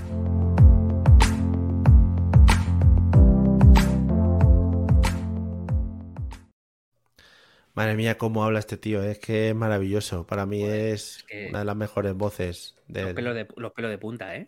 del Magreb para arriba, una de las mejores voces que hay ahora mismo en el mundo. Eh. Bueno, eh, lo que te he anunciado a mitad del podcast, no sé si has hecho seguimiento, yo tengo que decir que sí. Y un seguimiento. Yo no mucho, no mucho, decir que no mucho. Bueno, tres palabras: Bake Off o cuatro, Celebrity España. Así se llama eh, esto que han sacado en Amazon Prime. Serie en la que han metido a una serie de famosos, famosillos, famosuchos en una carpa, ni en una casa ni en Naya, es en una carpa hacer pasteles y bollos. Ah. Tenemos grandes personajes como Andrés Belencoso, el me creo guapo, pero a mí me parece un poco feo. Eh, Soraya, también conocida como Pollella. Y te voy a decir, porque Soraya podría ser de Santa María, sería un pontazo. Joder, sería mucho mejor. a meter a, Soy una pringada con Soraya Sá de Santa María y Esperanza Aguirre. Efectivamente. Soy una pringada, como dices, estoy quesada. Eh, Chenoa, por ejemplo, o sea, mucho triunfito. Joan Capdevila, famoso jugador de fútbol. Bueno. Hombre, eh, perdona, si no estoy equivocado, había un árbitro también, ¿no? Iturralde González. Fantástico. Ahí está, Iturralde. Bueno, Iturralde está en semifinales, hasta donde yo he visto. Iturralde ha llegado a las semifinales haciendo. Iturralde, ¿Iturralde hace bien magdalenas? Cuidado. pasteles y de, todo. Me acabas de quedar loco. Pero bueno, el gran personaje y la gran protagonista sin duda es Esperanza Aguirre. ¿Qué dirías tú? Madre mía, esta señora, ¿qué hace ahí? ¿No? Y buscando un girito el programa en los primeros programas. corrígeme si, si me equivoco pero en Masterchef Celebrity estuvo Celia Villalobos. Celia Villalobos. El, PP, está buscando expandirse de esta manera. Puertas giratorias lo llaman, puertas giratorias. lo llaman ahora. Bueno, se mueven por ahí. Dentro Paul Merritt va a participar en Gran Hermano, Celebrity luego. ¿Van a hacer un programa de, trapicheo y va a ir Cristina Cifuentes? A lo mejor. Ojalá, ojalá, ojalá, sería buenísimo. Bueno, pues eh, en un girito el programa, en los primeros episodios, pone a Yo soy una pringada, que si no la conocéis, por favor, echar un vistazo, con Esperanza Aguirre juntas.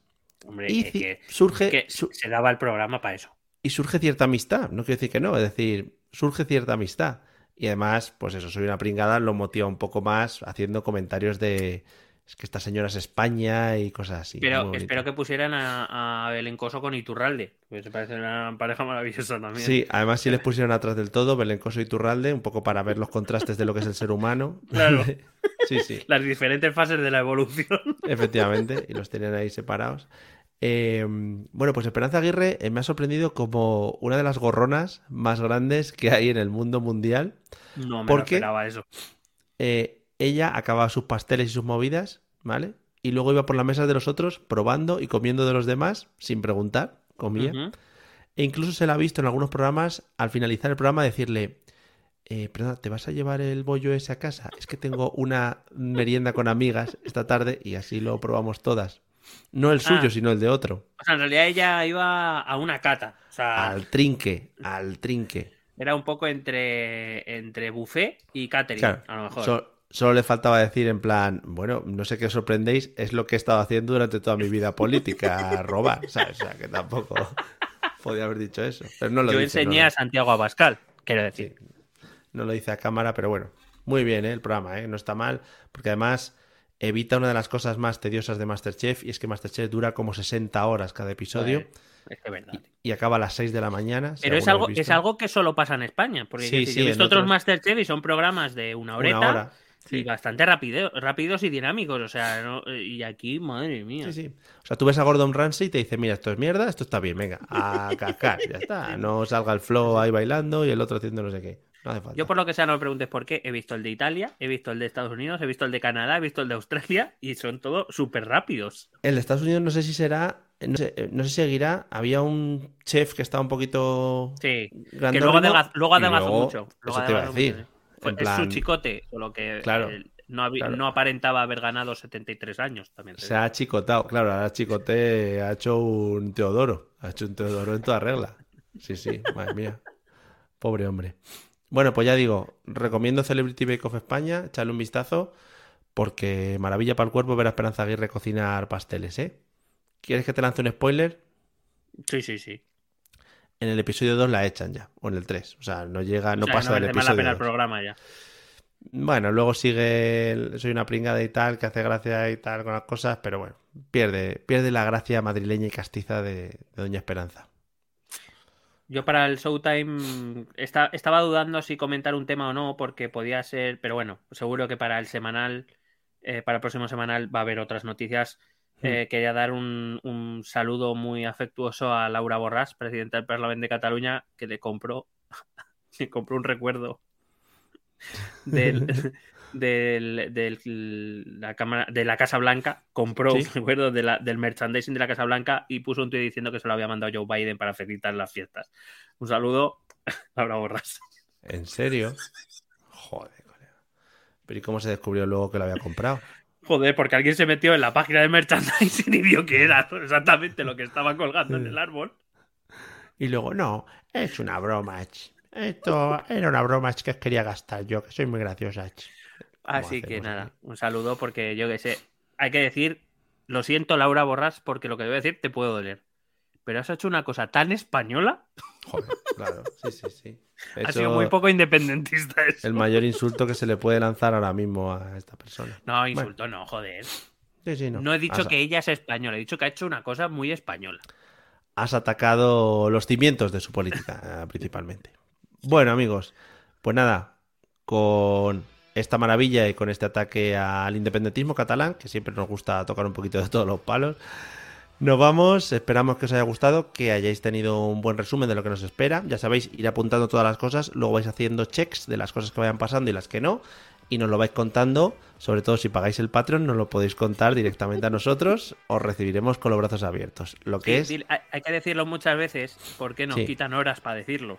Efectivamente, efectivamente. Así que nada, amigos, gracias a todos, nos vemos muy pronto que paséis una buena entrada de año y una buena salida del próximo. Esta mierda, y feliz Navidad. Gracias, nos vemos pronto. Chao. Besete.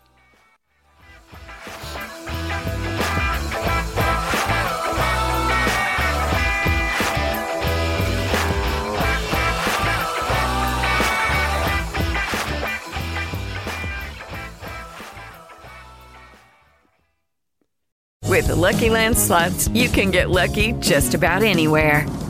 This is your captain speaking. Uh, we've got clear runway and the weather's fine, but we're just going to circle up here a while and uh, get lucky. No, no, nothing like that. It's just these cash prizes add up quick. So I suggest you sit back, keep your tray table upright, and start getting lucky. Play for free at LuckyLandSlots.com. Are you feeling lucky? No purchase necessary. Void where prohibited by law. 18 plus terms and conditions apply. See website for details.